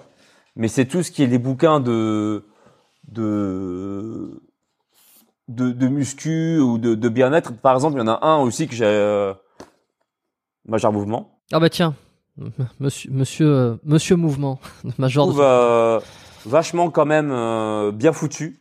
Tu vois, il explique, voilà, en fonction de la douleur, et en fait, il essaie de placer des mots et de simplifier ce qui est complexe. Donc, euh, de poser des mots sur euh, vraiment des douleurs et d'y mettre vraiment des, des, des, des, des, des, des diagnostics. Moi, je trouve ça génial. Bon, s'il y a un livre à recommander, bah, moi, je trouve que c'est celui-ci aussi. Tu vois. Voilà. Ouais, les clés. Euh, non, c'est pas les clés celui-là, c'est le, le grand guide euh, pour soigner les douleurs de major mouvement. Oui, c'est Voilà. son deuxième bouquin. qui Après, j'en ai d'autres, tu vois, que moi j'aime bien et tout. euh, c'est différent. C'est pas le même style, mais tu vois, c'est autre chose. C'est par exemple Michel Oudou, dis-moi où tu as mal, je te dirai pourquoi, parce que je suis aussi beaucoup dans l'approche aussi. Euh, un, Ouais, ouais, je, je, je, je connais. comment te dire? Il y a, il y a l'approche anatomique, physiologique qui m'intéresse beaucoup, parce que du coup même j'ai été euh, baigné dedans pendant la formation. Mais aussi, euh, plus j'avance dans ce côté-là un peu global, plus j'aime bien un peu comprendre aussi comment euh, le corps peut fonctionner et qui peut s'expliquer d'un d'un point de vue aussi euh, dans, dans la médecine douce, médecine chinoise, tout ce tout ce tout cet univers en fait me passionne aussi, tu vois. Hmm. Ok. Bon, ben oui, je, je, je- très bien. Tu vois des ostéos, tu vois des, des naturaux euh, par rapport à ça ou pas? Ouais, ouais. Bah, il y a, une ostéo euh, qui, d'ailleurs, c'est l'ostéo des cascadeurs. si elle Ah ouais? nous écoute, c'est Juliette Chifolo. D'ailleurs, pour ceux qui ont euh, des, parfois un petit dos bloqué, n'hésitez pas. voilà, c'est Juliette Chifolo. Je me permets, hein, Jérôme. Ah oui, bah vas-y. Ah bah y a pas de souci. Quoi, région parisienne? Ouais, elle, tra- elle travaille à Paris, là, dans le 12e et 14e. Elle est juste géniale. Elle est géniale. Voilà. Elle a des, des, des doigts magiques qui fait que, bah, tu ressors de la séance quand même vachement mieux, quoi. Voilà. Bon, eh ben comme ça, ça lui, fera, ça lui fera sa, sa petite pub pour ceux qui sont à Paris. Et si vous êtes cascadeur et que vous écoutez ce podcast, eh ben c'est Ah, bah, c'est l'endroit où il faut aller visiblement. les, les, les principaux cascadeurs, euh, enfin, il y en a beaucoup, mais il y en a quand même une grosse partie qui, qui vont la voir. Et euh, franchement, euh, elle fait vraiment du bon boulot. Juliette Chifolo, ouais. Voilà. Parfait. Ça sera le mot de, le mot de la fin. Je te remercie, Alex, pour euh, pour ton temps. J'ai envie de prendre ce temps pour te remercier parce que euh, ton temps, il est précieux. Tu vois? Et euh, j'ai vachement apprécié euh, ce temps très qualitatif à partager ça avec toi. Et je t'avoue que euh, je m'attendais pas à ce qu'on parle de façon aussi profonde sur ces sujets-là. Tu vois, je et, et je suis vachement ravi. Je suis ravi de te partager en fait ce que je peux vivre et ce que je peux transmettre à travers justement bah, ma, caméra et euh, bah, du coup à travers ce podcast que tu m'as généreusement euh, proposé. Et franchement, c'est super cool de ta part. Voilà. Ah ben merci. Les, les, les auditeurs le savent que ce, n'est, ce ne sont pas des ce ne sont pas des questions journalistiques. On n'est pas là pour enchaîner ou quoi. C'est on, on discute. J'ai, j'ai des trucs que j'ai envie de savoir. Des fois, je creuse dans des endroits que je pensais pas où, où qu'on irait. Mais euh, c'est le principe du podcast. C'est comme ça que j'aime les faire. C'est comme ça que je trouve le, le, le plus intéressant. Je prends le plus de plaisir et que souvent les invités prennent un, un, plaisir aussi. Et c'est pour ça que des fois, euh, ben, ça passe vite et puis euh, et puis on arrive vite aux deux heures. Et, euh, et donc euh, certains invités, des, futurs, je suis obligé de leur dire prends-toi deux heures. Deux heures, sérieusement, oui, mais tu tu vas voir. C'est c'est si tu veux vraiment t'asseoir en face de moi, en quelque sorte, et, et vraiment faire un super épisode et, et prendre le temps de discuter, tu vois que ça va passer, euh, on va passer par plein de sujets. Et ben écoute, je te remercie. Et puis euh, je vais te rendre l'appareil en disant euh, officiellement que tu fais partie des, personnes les plus bienveillantes que j'ai que j'ai eues euh, et les plus aimables. Euh, euh, au premier contact, parce que c'est Franck qui m'a qui m'a transmis ton contact. On, a eu l'occasion de s'appeler, de s'échanger trois messages, de s'appeler une ou deux fois en amont pour se prévoir prévoir cet enregistrement. Et, et donc voilà, donc je pense que ce qu'on peut voir sur ta chaîne YouTube, le la, la, la, la présence que tu dégages, la sympathie que tu dégages surtout, euh, ben, elle est vraie. Je l'ai euh, je l'ai perçu et je l'ai vécu en privé, donc euh, je le dis en public. Et voilà, je te remercie euh, d'être venu. C'était un plaisir. J'espère que vous avez tous pris du plaisir sur cet épisode. Euh, on se retrouve la semaine prochaine. Abonnez-vous au podcast. Si vous êtes nouveau sur le podcast biomécanique, c'est comme ça que ça fonctionne.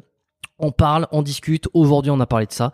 La semaine prochaine, il y aura un autre invité. On parlera euh, d'un autre sujet. Je ne sais pas encore qui ça sera. Vous le verrez. La surprise est là. Abonnez-vous pour euh, avoir la notification sur votre téléphone, sur Spotify, sur Apple Podcast, sur Deezer. Euh, peu importe votre plateforme, euh, les applications de podcast, c'est toujours mieux que sur YouTube, même si vous pouvez regarder les podcasts sur YouTube. Et puis euh, voilà, on découvre, on apprend et on avance. Faites pas trop les cons. Portez-vous bien et à la semaine prochaine. Merci. Merci Jérôme. Merci. ACAST powers the world's best podcasts. Here's a show that we recommend. Hey guys, welcome to Giggly Squad. a place where we make fun of everything, but most importantly, ourselves. I'm Paige DeSorbo. I'm Hannah Berner. Welcome to the squad. Giggly Squad started on Summer House when we were giggling during an inappropriate time. But of course, we can't be managed. So we decided to start this podcast to continue giggling. We will make fun of pop culture news, We're watching fashion trends, pep talks where we give advice, mental health moments. and games and guests. Listen to Giggly Squad on ACAST or wherever you get your podcasts. ACAST helps creators launch, grow, and monetize their podcasts everywhere. ACAST.com.